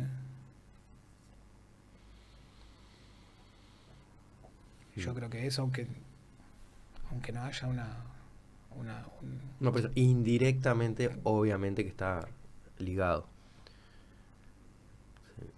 es, es conciencia, es aquí y Mm. ahora, es, es cuerpo. cuerpo y alma uno de los principios es ese que somos uno. El de la unidad el principio de la unidad Que somos uno, ¿cómo? Bueno, es uno de los principios de, de- de- de- de- tam- digo, no tan, podés llevarlo metafóricamente, todos somos uno, ¿no? pero digo, este, trabaja como con algunos principios muy básicos y por eso no llega a hablar de, la respiración, o sea, como que los principios de, de Alexander son espaciales, como decías, o sea, te trae al aquí y ahora, simplemente. Capaz que eh, estos chamanes o lo que sea, también están trabajando con una medicina que justamente te hace esos efectos. O sea, te, te, te- te- libera algunas tensiones o no, no- sé. No sé, a vos, que, ¿cómo, cómo te fue con tus experiencias? No, no, no. ¿A vos te liberó tensiones la ayahuasca? Eh, puntualmente creo que sí. Sí. O sea, me... Pero por eso, eh, yo soy medio alexandrino, o sea, siempre lo busco en lo corporal, siempre estoy como desde ese lugar. Como que haya destrabado cosas corporales o algo así. Sí, sí. Bueno, Digo, puntualmente, por ejemplo, eh, tocar samba en el pandeiro no me salía y al otro día podía tocar, o sea. Bueno, ¿qué- eso es algo que pasa mucho, mucho, mucho. ¿Cómo puede ser? Es el, el aprendizaje de los ícaros es así. Eso aparece pila.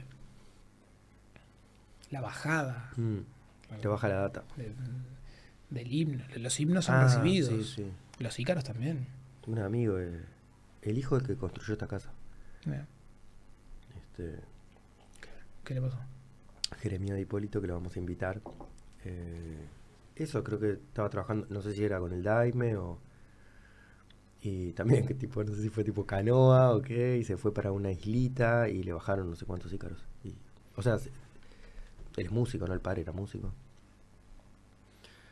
Este. Y él lo describe así, ¿no? Me- fue, fue a través de él, ¿no? Como. Él fue canal. Una cosa así. Aparece pila eso. De, como del desarrollo de habilidades Mm. musicales a partir de. con la ayahuasca particularmente. como que, pa, yo no sabía cantar, no sabía tocar, no sé qué, y de repente, y pasa pila. Capaz que es un, un me animé. Porque es el ánima, Sí, también, me animé, el ánimo, el dibujito animado. el dibujito animado. Dale, Sí, sí. animate, animate. Sí, sí, obvio.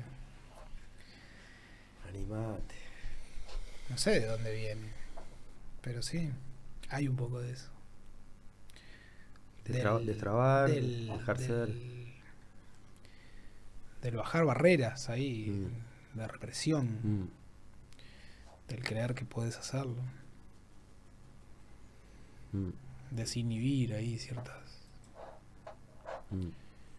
Bueno, eso es la- la- como un poco esa des- desestructuración ahí del, del ego que, que sucede en las experiencias, que puede suceder, determinadas experiencias psicodélicas, que, Sí. que corren esas barreras, digamos. Entonces, Restru- ¿sabe? reestructuración más, ¿no? Porque Sí, él está ahí, puede estar a favor o en contra. Digo como el- rompiendo la lanza por el ego, pobre que le... No, el ego, y sí, sí. chapó.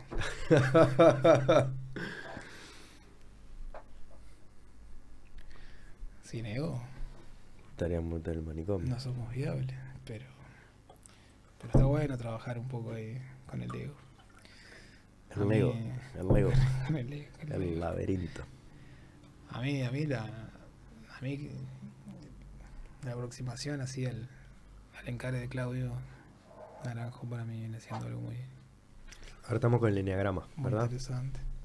Pero no nos vayamos, o sea, podemos entrar ahí, pero Ya que hacemos la... mencionaste el ego. Hacemos la... la- la de que- No, hacemos otra con eso entera. Contame un poco de... Bueno, sí, está... Igual ya, ya se terminó, se fue la... Vos estudiaste acá... ¿Qué cosa? eh, la gente que vino cuando hiciste el taller de Enneagrama. Eh, sí, eh, se- que se fue, sí, se van y vienen. Bueno, ya vuelve. Ya Vas a tomar taller 2. Sí. Está, está bueno el Enneagrama. Yo siempre te decía que era 5 y al final no. No, Qué cosa, amigo, eh. Yo sé que no aprendo nunca. ¿De qué? De nada. A callarme la boca. No, no sé. No lo digo yo, no lo digo. yo vengo intentando callarme un poco más, pero no, no me sale mucho. Yo te decía que era hace 5. Y, y creo que. Diagnosticar así. Sí, no. Me encanta. Este, dos te dijeron que te colocaste en este momento de tu vida en un ego de, de- que creo que es el ayudador se llama también, ¿no? Y la envidia en el mal sentido, creo. La envidia es el 4. Ah, no, la envidia es el cuatro, perdón. El dos, El cosa es el orgullo. orgullo. Buah, Sí, ahí es como otro mundo. te digo. Estamos Sí, por eso. eso, es otro- ese es otro capítulo entero. Te vamos a tener de vuelta. Estamos 2013, no podemos avanzar. O sea, ¿viste? 2013 Volvete a Uruguay, a ver cuándo volviste después de ahí. volví en el... Volver, ¿qué, qué parte? Eh, No, de ese viaje, de ese viaje. ah, de ese viaje. eh, y volví ahí, no sé. En el, Tal, fuiste a tu amigo, te hiciste la bajada de ese viaje sí, y te ta, viniste para Uruguay, volví. volviste con, seguiste con el diario, Ahí, bueno, sí, diario siempre, claro. siempre, 13, 14, escribiendo, escribiendo y haciendo sí, campo acá. campo acá, de ayahuasca uruguaya. Sí, sí. ¿Y ahí qué experiencias tuviste? iglesias no serían. Iglesia, sí, el Laime seguía formando bueno, parte pero más allá y otros grupos como pa, de distinto M- tipo. muchos. Uno más como No, porque uno a veces piensa en Uruguay, eso no existe, lo que está hablando de este tipo, y no, no, en Uruguay está lleno. por eso, hay varios por barrio. Y ahora hay mucho. Cada vez hay más. Mm. Capaz que cuando arrancamos con todo esto no era tan común escuchar hablar de ayahuasca y eso. Hace ya pasaron más de 10 años, ¿no? Mm. jodiendo, jodiendo. ¿La trajiste vos? entonces? No, no, yo la traje. En Uruguay se toma ayahuasca desde los años 90. Ah, bueno, no, pero no tiene tanta antigüedad, entonces, mira, de los años 90. Por lo menos de forma, digamos, Sí, sí, que registrada que sistemática, sí. que- yo haya podido levantar esos relatos desde los años 90, empieza a haber una sistematización. ¿Y cómo eran los diseños acá en, en la ciudad? Y lo primero que llegó fue el, fue el, fue el Daime. Fue el Santo Daime. Está, pero más allá de esa iglesia octagonal con luz. ¿qué, ¿Cuáles otros diseños hay? Dentro, ver, yo- de- yo- dentro del Santo Daime. No, no, no, Ah. justamente acá en la ciudad. Yo, yo, Ah, yo tomé hay ayahuasca. un montón de otros. Este, sí, hay algunos que son en lugares en el pleno centro. Por eso, yo tomé ayahuasca acá a dos cuadras. Sí, sí, en un apartamento. O, o hay lugares que Una vez, una de vez, una vez invitado por, por el antropólogo. No, invitado, ¿no? No, y- Eh, bueno, no. no, que yo pagué, pero te quiero No, decir. no, digo, dijiste- no, vos querías tomar y Sí, yo te, no, no te puse responsabilidad. te- Invitación tampoco es que. No dijo obligado. Este, no, sí, un día fuimos juntos, ¿no? A algún lugar. Sí, sí. sí. este, sí, este, Fuimos juntos. Ese es un tipo de. Fuimos juntos y nos hablaron mucho de Artigas. Sí. Nos hablaron mucho de Artigas. Mm, Y mm, había mucha música. Música grabada, eso es un tipo No, no. particular de. Había música grabada, ¿no? El- Sí. Ah, pero habían con habían llevado también el instrumento. Bueno, puede ser que después apareciera algún Sí. instrumento, pero el, el fuerte es la También se estaba aplicando cambó, Sí. eh, rapé. rapé. Sí, era un centro completito. Esa primera vez de, de mía de, de ayahuasca en el, en el Daime, después de todo eso, se aplicó Cambó. Y yo no podía creer que Que bien. le seguían, le seguían dando. Yo El tipo "Esto- se convirtió en sapo. Esto era hasta acá. Se convirtió en sapo. Contá un poco lo que, que es el cambó y eso de. Y el cambó es una resina que se saca del, acá del lomo de una, una rana. Se llama filomedusa bicolor. Y es un, una droga. No me acuerdo ahora. Es un Pero pará, te lo voy a decir. ¿Es la que tomó Homero Simpson? ¿Qué tomó? Para Homero Homero Simpson la Homero probó tiene, tiene un crayón en el cerebro. Sí, esa está Yo me quedé con el crayón. Y cuando se le da Homero que la probó toda. Yo qué sé. Sí, no, pero no, la del sapo que. que... Ah, sí, toma, Cambón una. Acuerdo. Homero. Ah, cague, Ponelo, no nos van a poner Ah. derecho a autor. Hay un Homero capítulo que viaja a África y mientras se comunica con Lisa se escapa de misionero porque se escapa de Springfield. Agarra, un sapo y los lame. Muy buena. Y bueno, como- ah, ¿en ¿Qué serio? es ese? Los asusta, dice que los primeros los asusta. Mirá. Busca Está, hay otro el sapo, que muy bueno. Sí, está en Camboya, está el. Hay otro sapo, eh, este, que es creo- del norte. Sí, creo que es ese aparte de hecho. Y Porque, pará, ser. porque el Cambo de hecho no te cortan, El, el- se, te, te queman. te queman, te queman. O sea, Mm. Es como subcutáneo. Sí. Que Está el, este... Es el otro, el Homero.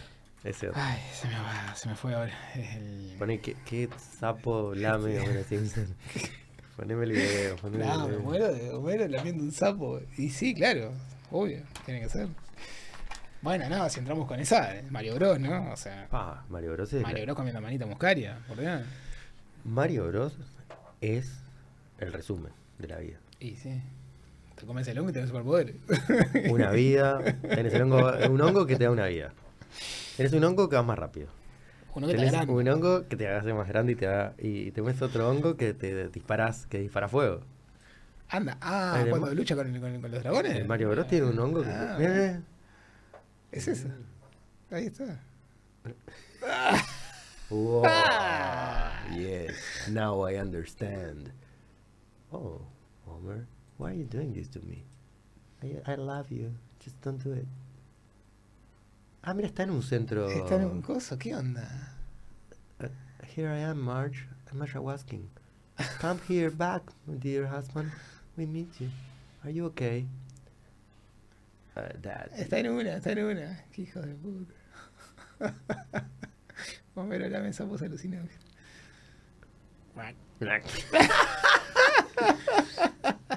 yes. Y sí, claro, es que está. Bueno, el otro día vi Los Trolls. Muy bueno. Véanla, por Dios. Dibujito. Una peli alucinante. ¿La viste con- León? No, no. Ah, está bien dibujito solo, ahora pensé que no invitan a tu hijo. Hijo de puta. Que lo ves solo en los dibujitos. Oh, Yo pensé que había que tener hijo para tener esa excusa. No, es fantástica, es fantástica. Véanla. Los Me estás jodiendo Es que no la viste con León. No, bueno, porque no estaba con León en ese momento. La vi con, con otra persona. Pero, Dios santo. pero claramente la voy a ver con León después. Que vaya entendiendo. los, car- los car- los caramelitos. Este, no, es buenísima Los Trolls. Es muy buena. Pero Mario Bros es. eh, Mario Bros es. Bueno, y los osos Gombi. Sí. No, pero no estoy haciendo apología a la, a la sustancia y que tomen. Mario Bros va más allá. no, ¿eh? apología no, pero digo que cómo está súper presente en, distintos medios que fuimos Ah, consumiendo de Watch, sí, sí. Totalmente naturalizado. Totalmente, claro. Y vos ves los trolls de ahora y es lo mismo. Sacan la valla. Jugo, mi valla. valla, jugo mágico. Y matabas a los otros. Y te enfrentabas al duque Ictor. El mal, el bien y el mal. Sería todo mucho más fácil, ¿eh? Bien y mal. Sería todo mucho más fácil con jugo mi valla en el bolsillo todo el tiempo. y salir a rebotar, ¿viste? Los superpoderes. Bueno, y acá estuvimos tomando por los alrededores del barrio. Cambó. Estábamos explicando eso. El cambón. Yo lo vi convertirse en sapo esa vez, el tipo, y, y posta, literalmente. El tipo estaba todo hinchado, verde. Hablaba, bla, bla, así, todo, estaba todo hinchado. Se convirtió en sapo, literalmente. Y después vomitó, vomitó, vomitó, vomitó. Y está. Y volvió. Cinco minutos, Mm. fresco como una lechuga. Fue, tiró el subalde de vómito. Sí, acá también se aplica cambú. Acá hay de ¿Cómo se- todo. estamos buscando el nombre del otro? ¿Cómo- ¿Cómo se llama el sapo? Que El otro es este. porque- Porque está el, el, el- Quedamos trancados ahí. el filomedusa bicolor es el del Cambó. Claro. Que es como negrito, Y el, y, el, y el del norte de, de América es, es uno que tiene El 5 sapo del desierto sonorense. Claro, ese. Es 5 metoxi. Sirius alvarius. Ahí va, Ese es el de Homero. Claro. Sí, ese, por eso. Ese es, el otro. eh, es otro. Ese que acá es- no, se, no, no, no está tan... Y no, ese eh, es el, el, el, el, el, el, el Búfalo. Bufalvarius, es eso. Ese es el, Es. el. Qué palito para los Simpsons ahí. Él estaba en África cuando Sí, pasaba esto. sí, sí. No tenían Google. Esa- esa- Son viejos esos capítulos. esas cosas pasan. You are gay. Ah, Búfalo. Esas cosas pasan con los Simpsons. El búfalo es el toro. Búfalo Aires. Sí, yo qué sé. Acá viene gente que te abre el maletín y te dice, Tómate esto. ¿qué querés tomar? Claro. Y tal, yo qué sé. Para mí no estaba muy bueno eso. Justamente. Pero sí, ¿cuáles son los Porque no estamos teniendo el diseño. No, hay un diseño, sí. Bueno, Pero está, es un diseño. eh, Pasa medio polémico. eh. no, bueno, nunca no hay diseño. Lo Sí, no me lleves claro. ahí. No, no, obvio, En mi caso, no te quiero obvio. decir, no hay un diseño de, de sanación, de aprendizaje, de... Bueno, te dicen que sí. Yo qué sé. Te decir, porque si no, no pones los dos mil pesos arriba de la mesa. Ah, dos palos, dos palos. How much? Verde. How- ah, how much? How much to heal? No, ¿Querés sanar? quiero sanar.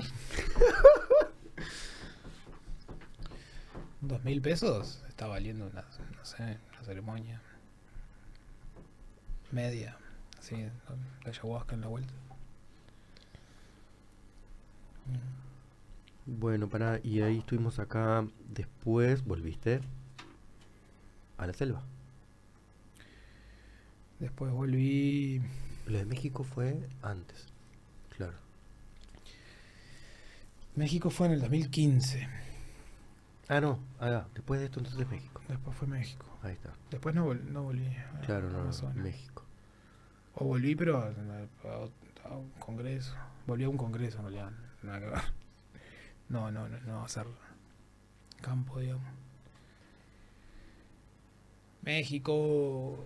Si México tuviera- es la felicidad. Yo cuando fui a Brasil, eh, claro, uno es estudiante, no sé qué, entonces estás ahí con tu beca y vas y estudias y tomas cerveza y te sorprendes un poco de la cantidad de cerveza que toman en Brasil.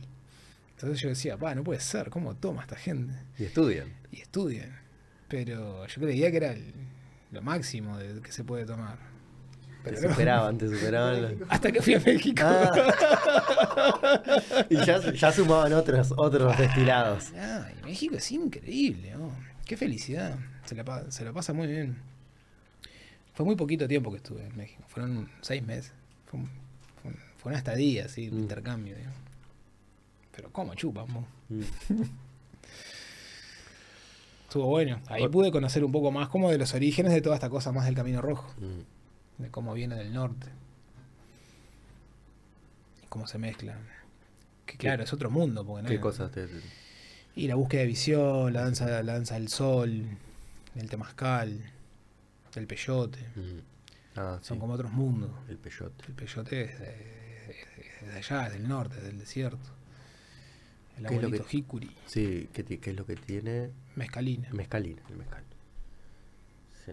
No, el, el mezcal es la bebida. El, Ok. me- el mezcal es el destilado del agave. Ah, ok, ok. ok. El mezcal es, el- es un- una bebida alcohólica.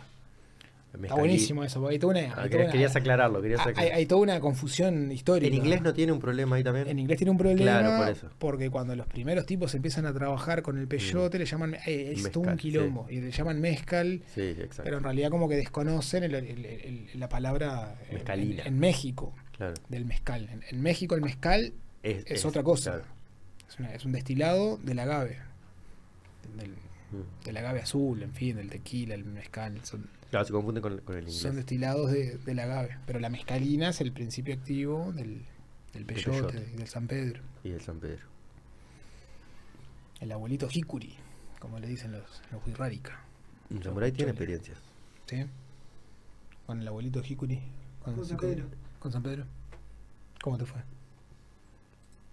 Bien, bien, pero igual no, no desde el, o sea, era leve, no era, en su momento me contaron que distintos San Pedro este no era de los que viajabas, este era siempre presente, Ajá. no de los psicodélicos. Eso le dijeron, eso para que lo tomara. ¿Y cómo te fue? ¿Y cómo te fue? Contá, ¿no? ¿Cómo te fue? Que es sin psicodélico. No, o sea, en realidad era una ceremonia para activar el chakra corazón. Gente que se formó en Perú, digo Mm. por esto que comenzás, también hace- hacen rituales de ayahuasca y tienen una formación en Perú, este, desde ahí. De eso no participé todavía. Eh, y sí sentí la cuestión de expansión de los sentidos y, y en el pecho y mucho amor para dar. Pero eso es psicodélico. ¿Por qué decís que no es psicodélico? Bueno. No, en el sentido lo decía yo de... de, de- de- No, no, estamos de vuelta en lo de la. ¿cómo arrancamos con eh, lo de la ver co- la- Vos decís que no viste cosas. Claro. Claro, en ese sentido, no, no fue alucinógeno, claro, está bien, me confundí. Eh, No, es que no, es que no, no, creo que esa es la que no, no hay. Yo, yo quiero tomar la que te hace ver elefantes. No, no, no la agarré todavía. ¿Cuál es la que te hace ver los elefantes? Yo no he Cosa? visto mucha cosa. ¿Pero qué quiere decir? Yo no he visto mucha Ver. cosa. No, no, hay gente que, que, que ve pila. O, o que lo transmite así lo que ve. Lo que, lo que le pasa. Hay gente que ve pila de cosas, que está de más. Yo he. O sea. yo- Bueno, yo me compré el libro de Amaringo, por ejemplo. Mm. ¿Las ve las cosas? Sí. O, o la, o, o es la interpretación Y, de la toma. qué sé yo, él dice que las ve Mm. y pinta todo eso, de algún Mm. lado lo saca. Y después dice que no va a tomar más porque lo matan. A Maringo terminó, dejó de pintar ya siendo grande y dijo, yo no puedo tomar más. Mm. Dice, ¿y por qué? Y no, pues si yo No vuelvo a tomar, me, me matan. Porque, pa- porque- pasa que Esas eh, entidades. porque la ayahuasca te mata. En algún sentido. Hay un mito. ¿Qué tal la resurrección esa? O sea, es la muerte. Sí. El, eh, claro, sí. La cosa cuántas veces le querés re-. Eh, ¿Y qué necesidad de ir tan lejos? No, de, de reestructurar el ego tantas veces. ¿Y ¿Qué es lo que no te convence? Ya está, sos así. ya está. Sí. No me gusta como soy, dame más. Claro, pero ves, ahí está, e- esa es como la clave de, de cómo se, se- cómo se inserta en el mundo Occidental. sí, Occidental. ¿no? occidental, ¿no? Del, del yo, de la introspección, de papá y mamá, el ego, la disolución del ego. Que, en- que en otros contextos no, no- no pasa tanto por ahí. Pasa por, por algo más pragmático, de aprender a usar una planta para curar, o para mandarte un dardo y hacerte mierda. No tiene tanto que ver con uno. ¿Cómo es la yo, parte yo, yo. esa oscura que, que traes de, de, de tirarte la... Y el tiene que ver ojo, con la envidia y Mm. los sistemas. Es como acá. Vos decís, está el campo como médico. Magia negra.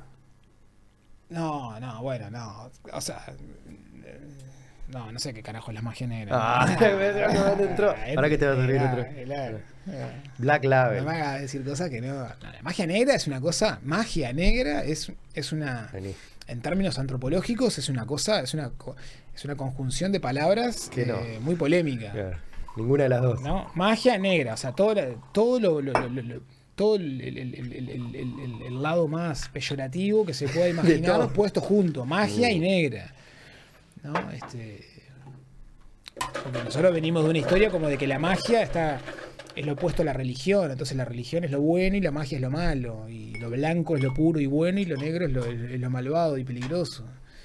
Tenemos ese juego dicotómico, ¿no? Entonces magia negra es como, ah, qué miedo que me da. Salud. Bueno, pero dijiste tirar un dardo y yo está el, el, que- el umbandismo también trabaja con, con No, no, pará, sacrificio. me hagas entrar en cosas que no tienen nada que ver. ¿Te ordenás? No me lleves a lugares que creo. La brujería es un sistema de relaciones sociales. La brujería existe. No tiene nada que ver con, con- con- con- la magia negra, con el umbandismo, con cosas. Eh, La umbanda es una religión. ta, y tiene su, su ritualidad, su sacrificio, su Mm. mitología. Pero está lo, el, como más blanco y oscuro también ahí también. Hay eso- distintas líneas, sí, Mm. pueden haber líneas de, de- de hacer el bien o hacer el de mal. hacer lo el bien o hacer el mal. Claro. Ponele que Desde la envidia o desde el amor, claro, sí, o sea. Ponele que pueda haber un poco de eso. Pero volvamos a la brujería. La, brujería es una especie como de sistema de disputas de prestigio, de orgullos y de envidias. Entonces, cuando vos entrás en, en la lógica, mm, eh, lo que pasa es que no es un sistema Mm. corporativo como nuestro sistema médico. Vos vas con un médico y vas con otro, y como es un sistema corporativo, más o menos van- te van a decir lo mismo. Aunque en realidad se quieren matar porque, claramente, ¿cómo se construye el prestigio médico? Ah, no, anda con fulano que es el posta. No, este no sabe nada. mm, Es lo mismo. ¿Quién construye el prestigio médico? ¿Quién es el posta? mm. Y acá es lo mismo. Pero como no hay una corporación, eh, se pueden matar tranquilos, digamos. Mm. Esa es la diferencia. Entonces es un sistema de envidias y de, de- de- de búsqueda de, poder. más, claro, yo soy el posta. No, este no. Entonces la brujería tiene que ver con, ah, vos vas con este, bueno, pum, tomá, te mando estos dardos. Mm. Y pasan cosas de esas. Eso es lo curioso. Eso es lo curioso. Pasan, pasan. Me pasó de conocer en, en, en- las afueras de Iquitos con, con un curandero ahí muy interesante, Francisco Montejuña, que conocía a un tipo que estaba dietando hacía mucho tiempo, era un francés, que ¿Cuánto es mucho tiempo? y hacía ya un par de años que estaba ahí en la vuelta. Uh, bueno, es una historia larga. El tipo estaba muy mal en París y, y su hija y era alcohólico y qué sé yo. Un amigo le recomienda ir a Perú, que lo curen los chamanes. Le dice, yo te pago el pasaje. Y va. Y aprende con un tipo que lo cura. Entonces deja, Qué locura. deja el alcohol. Y dice, está, está la posta. Entonces lo empieza a llevar a París, no sé qué, hacer negocio, como siempre. A Maringo es producto del, de, de Luis Eduardo Luna, que es que es el antropólogo que le, Ah, le- con quien trabajan juntos y publican Ayahuasca Visions. claro. Siempre hay una parcería. Sí, también para conocerlo. Y es la forma. Sí. eh, mm, Ahí están los dólares. Marketing. Y el tipo se cura, entonces empieza a aprender con un, con un maestro allá. Y en un momento se, se va. Se va con otro. Se va con, con este que. donde yo lo conozco. Y es alucinante, porque el tipo te cuenta cómo dejó el alcohol, pero ahora estaba todo tomado por la brujería. Porque el tipo había empezado a aprender con un maestro y después se fue con otro. Entonces parte del aprendizaje que él estaba haciendo con su maestro actual, Ah, el nuevo. con, con el que yo lo encontré, era aprender a defenderse de los dardos que le estaba mandando Mm, el anterior, Por haberse ido también. por haberse ido. Ah, ¿Cómo te vas a? Traición. Mm. Entonces es un poco eso la, la brujería. ¿Y cómo lo viste a él? Y yo interactué muy poco con él, no puedo decir mucho. No, pero- Fueron conversaciones interesantes y el tipo estaba ahí dietando hacía tiempo, claramente. Estaba aprendiendo los ícaros. Estaba ahí como de, de- de mano derecha. Ah, claro, ya había. No, ya estaba muy avanzado, ¿no? En la medida en que pasa tiempo dietando y etcétera, y empezás a aprender los ícaros y tal.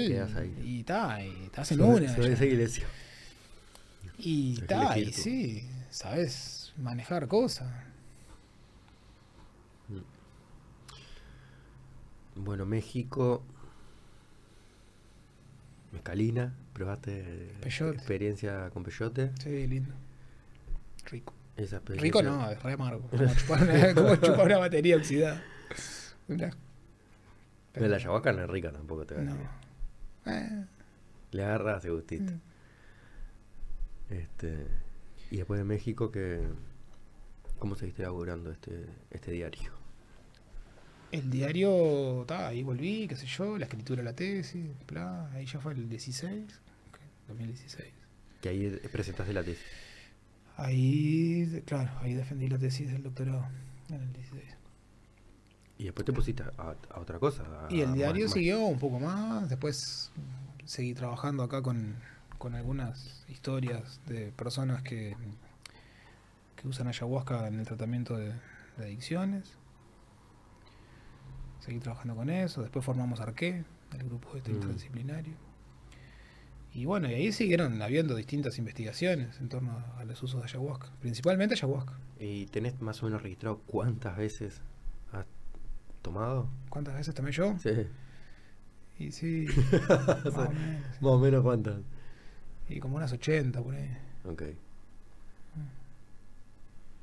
más o menos. ¿Y ahora son más profundas o en otra dirección? No, hace tiempo que no tomo ayahuasca.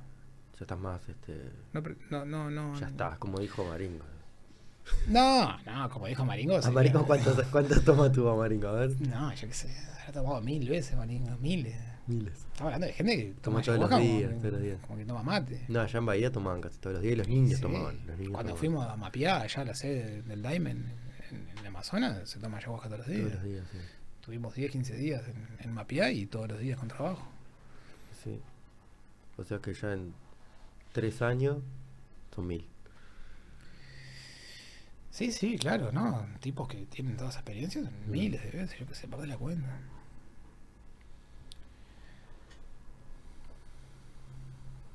Y se va un poco como esa. Porque por eso, volvemos a lo mismo, como esa cosa de la ansiedad del, del- ah, de, la- de los Mm. colores, Mm. ah, de la experiencia.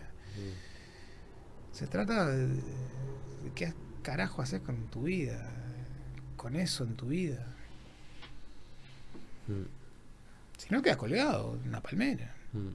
Sí, te puedes meter en eso como cualquier otra cosa. Después no, no- digamos, puede ser muy poco lo que tomes o, no tomar más, qué sé yo. Sí, sigue trabajando, ya hizo su trabajo. Mm. Sí. Yo no sé, ahora yo, yo no es que, me- claro, uno entonces parece como que no toma la ayahuasca. venís de ahí, ¿entendés? que venís de ahí. Yo, no- yo no me paso tomando ayahuasca, yo tomé varias veces, claro, sí, hice mi Y trabajo. la, la gente, por ejemplo, uruguaya que está en, en el Camino Rojo o no sé, algunas otras, acá en Uruguay mismo sí hacen una toma bastante seguida también, así como estos brasileños, sí, Sí. casi diaria. No, diaria, no. Pero se toma bastante. Depende del grupo. ahí- ahí le- No, digo, los que más toma. o sea, y los que más toman, toman, ponele, semanalmente. Ok. Sí. Hay gente que igual toma más. Sí, Digo, sí. en esto, que van a uno, después van para el otro. O sea, capaz que unos que toman una vez por semana, pero hacen. Sí, igual es difícil de sostener, yo qué sé, no, no es algo eh, agradable. eh, al- yo qué sé. También hay, también hay tipo, hay homeopatía de, de ayahuasca. Ah, sí, bueno, hay rapé de ayahuasca también. ¿Rapé de ayahuasca? Sí, no sé cómo es que lo. De, del- de la liana.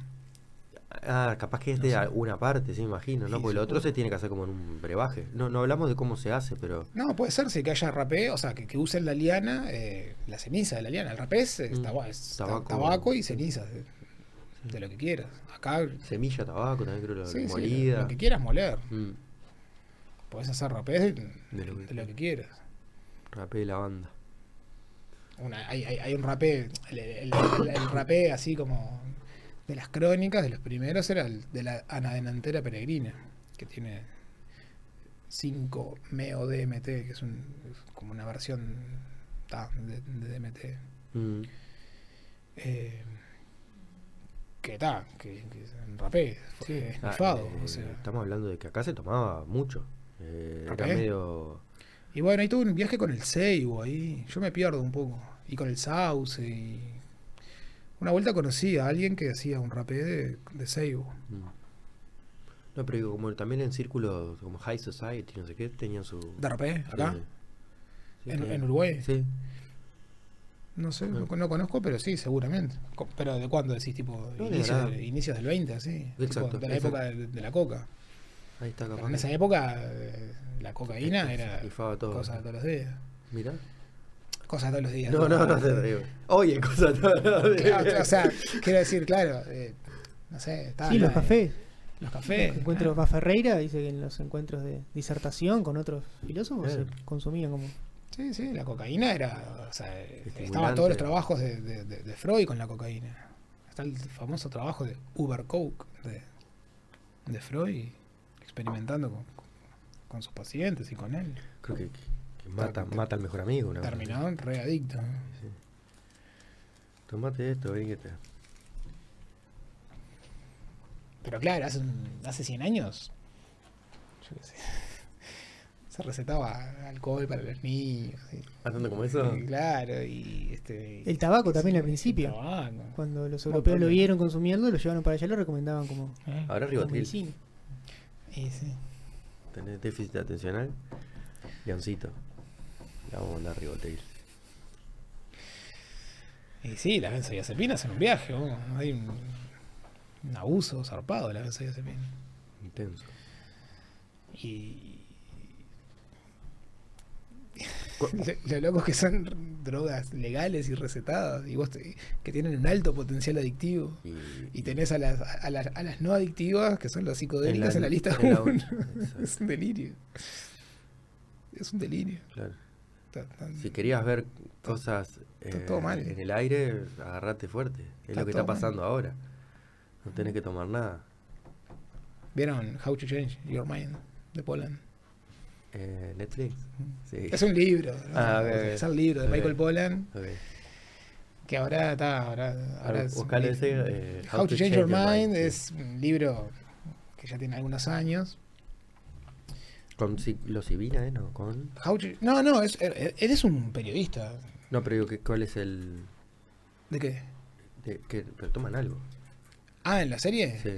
Eh, la- en, en la serie No, muestra. abarca el- eh, varias. claro, sí, en la serie muestra distintas cosas del. eh, Para la conciencia. es para- el libro en realidad, es muestra toda la historia del- de los psicodélicos. Claro. Claro, la palabra, por eso lo traías al principio. O sea, y la palabra que engloba todo es los psicodélicos. El a- a- alito del alma. Es el que no El hálito. El ale, ale. Aleito, aleito. DMT. Démete, señor. Métetecito. Y bueno, por ahí va, qué sé yo. Me hiciste hablar de cosas que no, que no, que no. No sé, no me- es raro. Poner en palabras esas cosas que no. y justamente- hablar las experiencias y de cuánto tomaste no sé qué. Yo qué sé.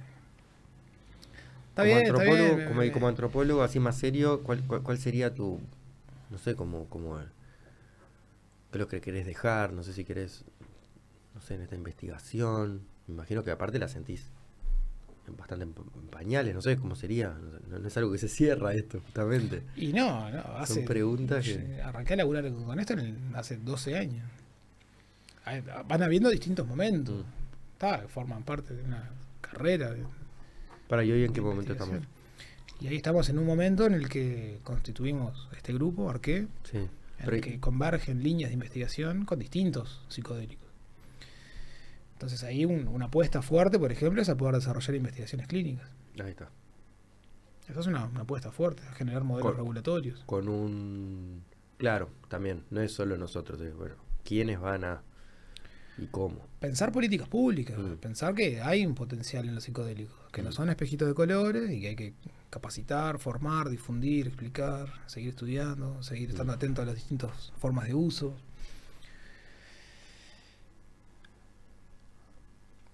Hay mucho atrás de los psicodélicos, hay muchos intereses de distinto tipo.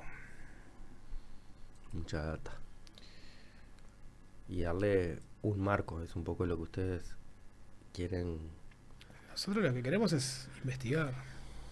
Investigar y generar En un marco seguro, todo eso. generar las mejores políticas posibles para Claro. que haya los usos más seguros posibles. Mm, Responsable. sí. Buscar la posibilidad de tener los mejores beneficios con los, con los daños más bajos. Mm, Eso es contribuir al desarrollo de políticas públicas de, de salud, de bienestar, de cuidados, de eventuales usos terapéuticos. Ahí está el hombre. mm.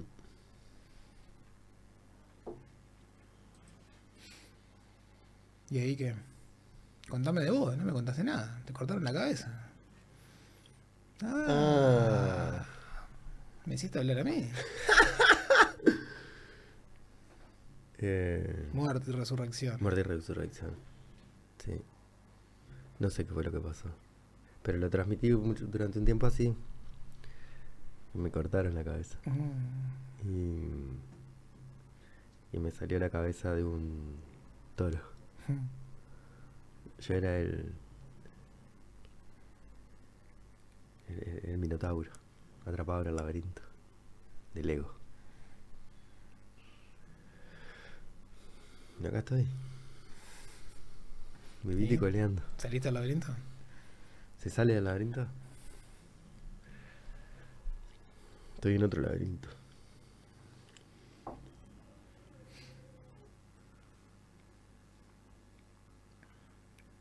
La serpiente. Mm, La serpiente aparece mucho. no me pareció la serpiente. Y sí. Está en todos lados la serpiente. Serpiente la, es como esta. Esta materia justamente no, psíquica, esta materia psíquica que nos, que nos compone a todos. Somos todos partes de ella. Este, esta mutación así que va avanzando, adelante y arriba.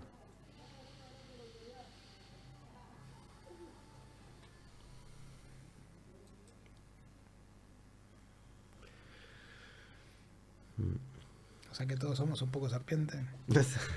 Somos un Esa es tu poco... conclusión. No, pero te la puedo... Todos somos un poco serpientes como este reptil. Ujú. Reptil, cerebro reptiliano, que quiere ganar y morder. Sí, por ahí hay varios modelos explicativos. O dragón. Sí, el dragón es un viaje, ¿no? Porque Pero vuela- serpiente, Vuela y. serpiente alada. Y sí, está Eh. No es la serpiente y alada. Toma, con garras le hacen Todo. le- te hacen todo, sí.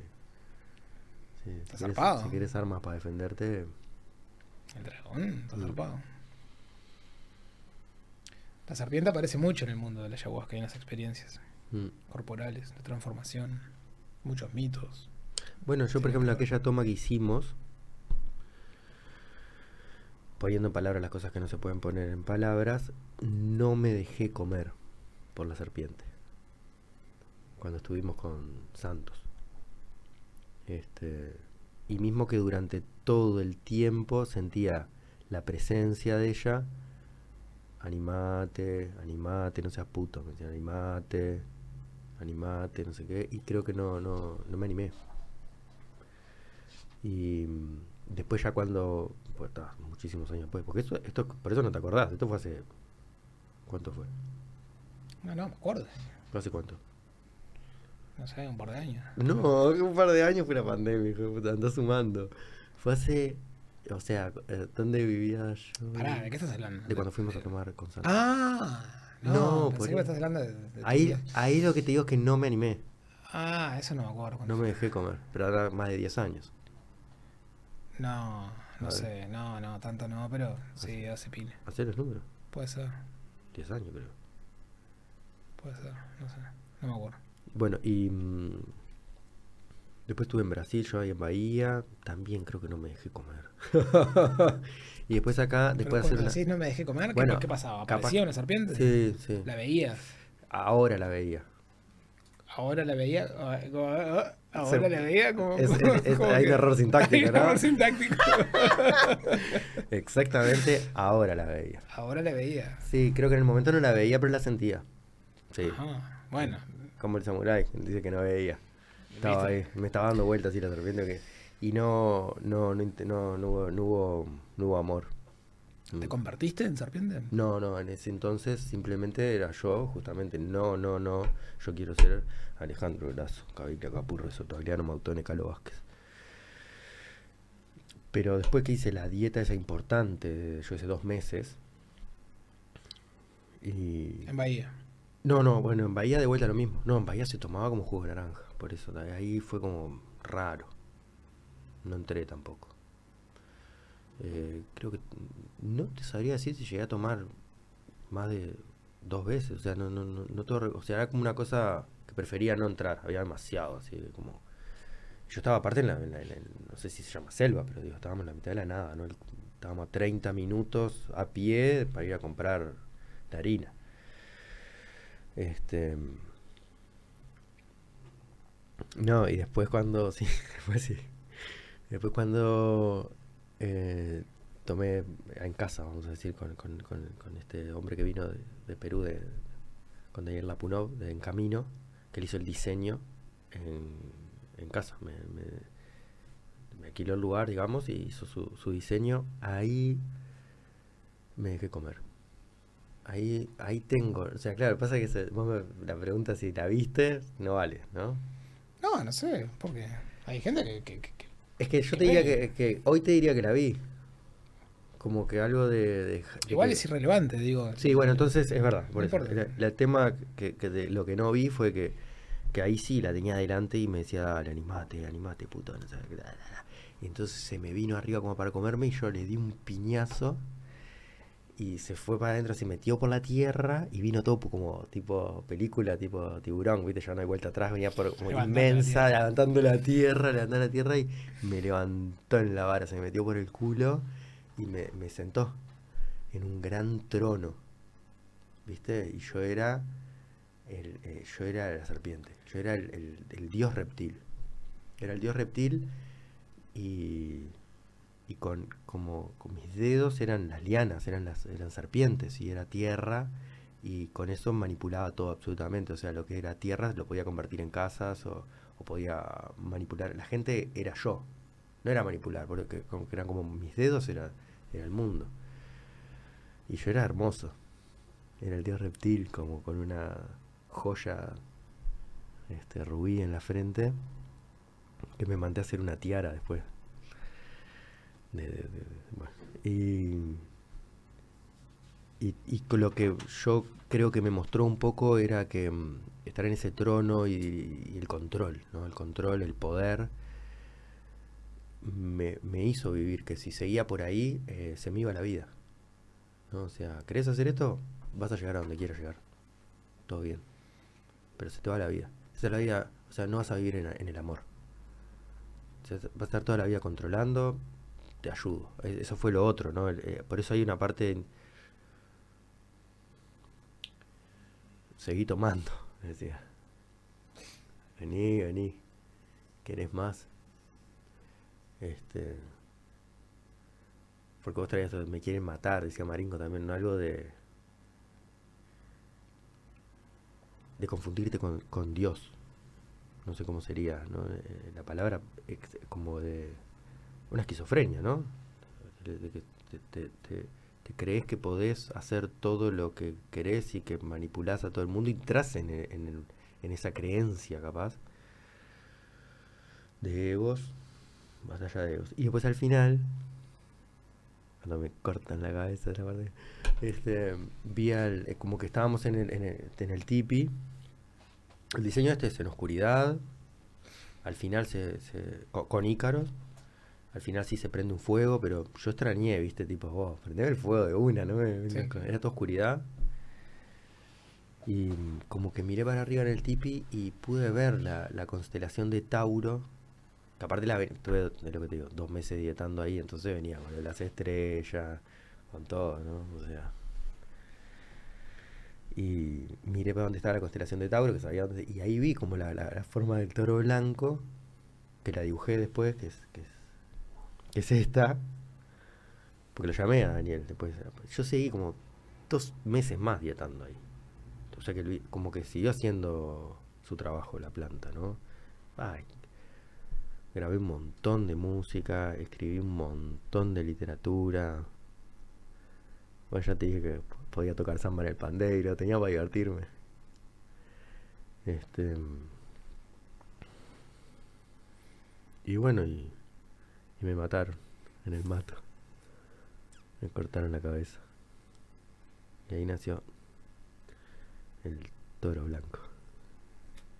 ¿Y ahora? ¿En qué anda? Y ahora estamos acá. Con Sherlock Holmes, Samurai. Contigo, hermano.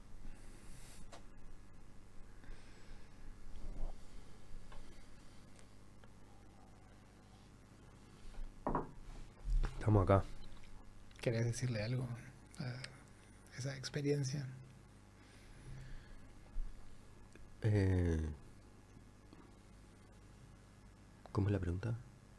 ¿Querés decirle algo a eso Si, que pasó? si quiero decirle algo, en- en- como en agradecimiento y... A mí la palabra que me venía, que la, la- la puse en el dibujo, era, es la del perdón. Que claro, como estaba medio de moda y, y Korch también tiene eso y se llama Alejandro, no, no quería meterme a pelear con nadie, pero sí, la palabra tiene que ver con, con decir perdón. Y mm, viene cargado, así como cuando alguien te dice, ah, Juan, Juan toma. A no ser que sea un verbo transitivo, le falta algo a eso, ¿no? Viene cargado con, con- con que toma alcohol, ¿no? Y el perdón viene como muy cargado de, de pedir perdón también, de pedir perdón. Cuando uno dice gracias, no está pidiendo gracias, la está dando, está agradeciendo. Y el perdón, ¿por qué trae lo de pedir? O sea, es darlo también, ¿no? Y dar, dárnoslo a nosotros mismos y perdonar, perdonarnos. Eso sería lo que quiero decir de la experiencia.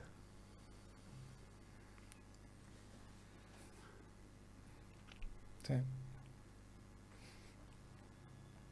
Está bueno. Hay bastante de eso. Bueno, querido, ¿Te perdonaste? ¿se sale del laberinto? Creo que es un, es un trabajo hacer eh, todo el tiempo en el presente, de estar constantemente, de, de- de que el perdón sea parte de la atención. ¿no? En la conciencia de- del aquí y ahora, sumarle eso. No sé si me perdoné, me perdono. Ahora me perdono. Sí, en fin.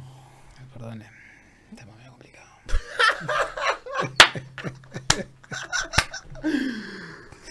Hay gente que escribió mucho sobre eso. Y es complicado, es complicado. Es muy largo el perdón. Depende cuántas hojas tenga para escribir. ¿Y cuántos te compren?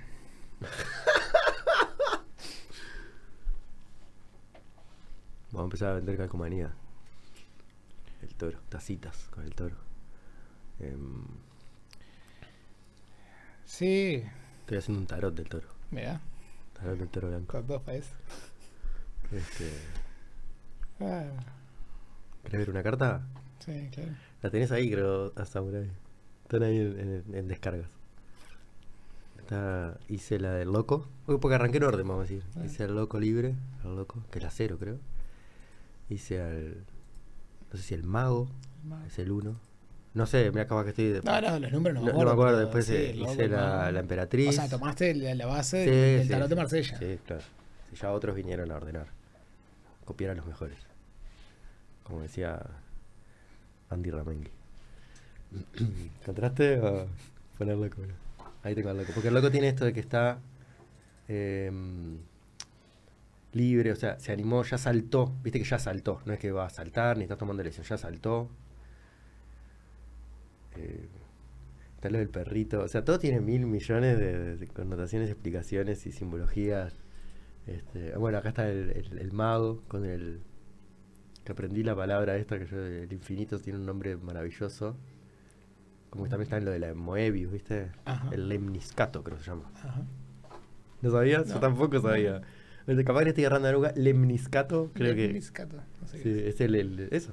El, el- el símbolo del El infinito. símbolo del infinito de, de un solo ¿Viste eso que agarras un papel y lo, lo pones punta con punta y le das la vueltita y tiene solo un lado? Así, ¿Cómo puede ser posible? La- es imposible. imposible. Ariadna.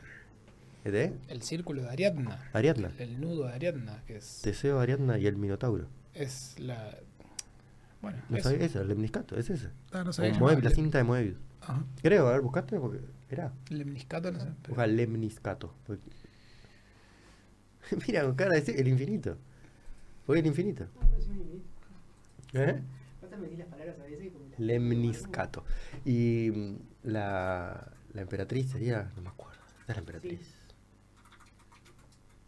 Dora Blanca. Hermosa. Que generalmente está como en otro tipo de trono, pero bueno, está, tocó así medio, medio, medio- Porque es como una concha, ¿no? Quedó medio este, yemanyaesca. Em, ¿Qué otra cosa tiene la emperatriz? No me acuerdo ahora.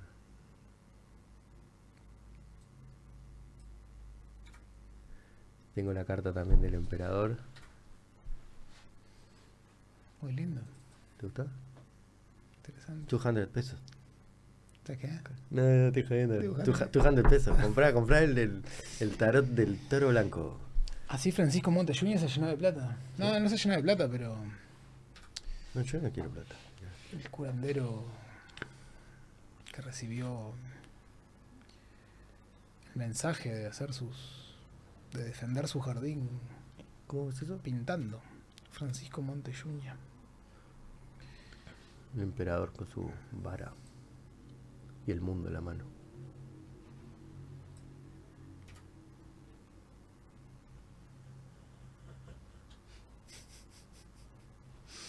Muy bueno.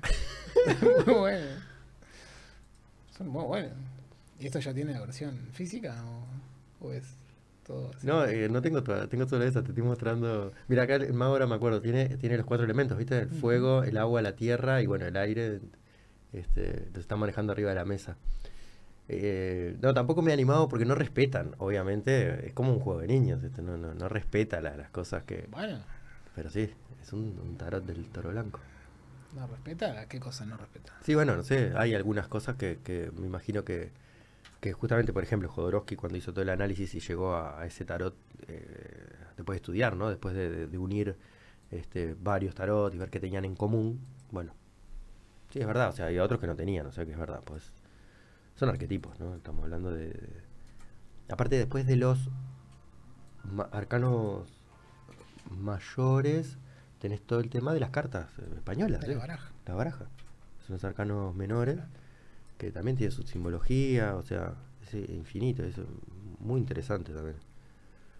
Este, esas cosas. Puede ser un tarot. Otro, no, no tiene por qué tampoco. Bueno, tengo acá otro. re- reproducir el. el- Este tarot el me lo trajo, me trajo Lucía Huge. Este es un tarot. Lucía. sí. Ah, claro, Lucía. La conocés, algo. Y. Bueno, estabas en el grupo. No, A Lucía la conocí en, allá, en tu casa. Sí. Es un tarot con fotos de ella y tiene eh, poemas escritos por ella. Te vas a, te vas a tirar un tarot, una carta. Saca una carta. Ponemos acá.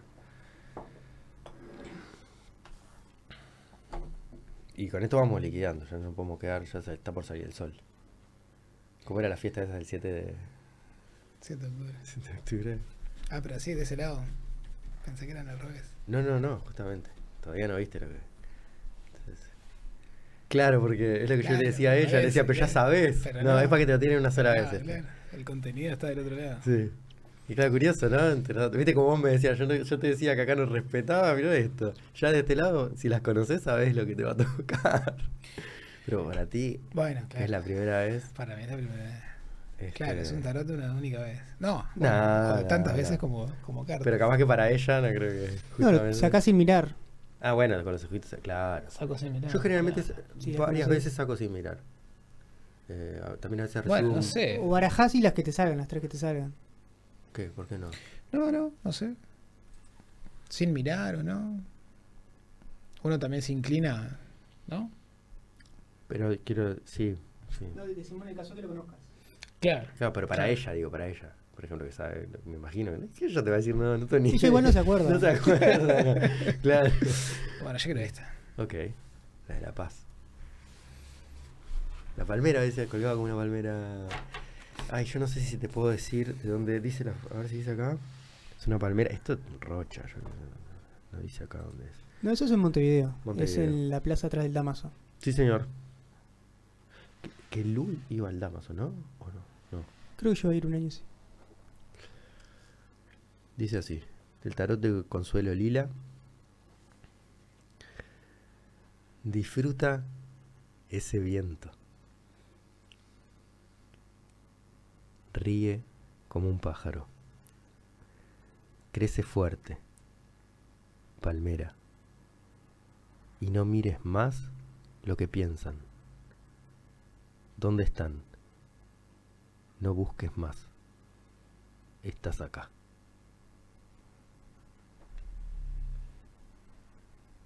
Muchas gracias, Polichuk. Juan Escuro, hermano. Joao, te quiero mucho. Yo también. Gracias por venir. Gracias a vos.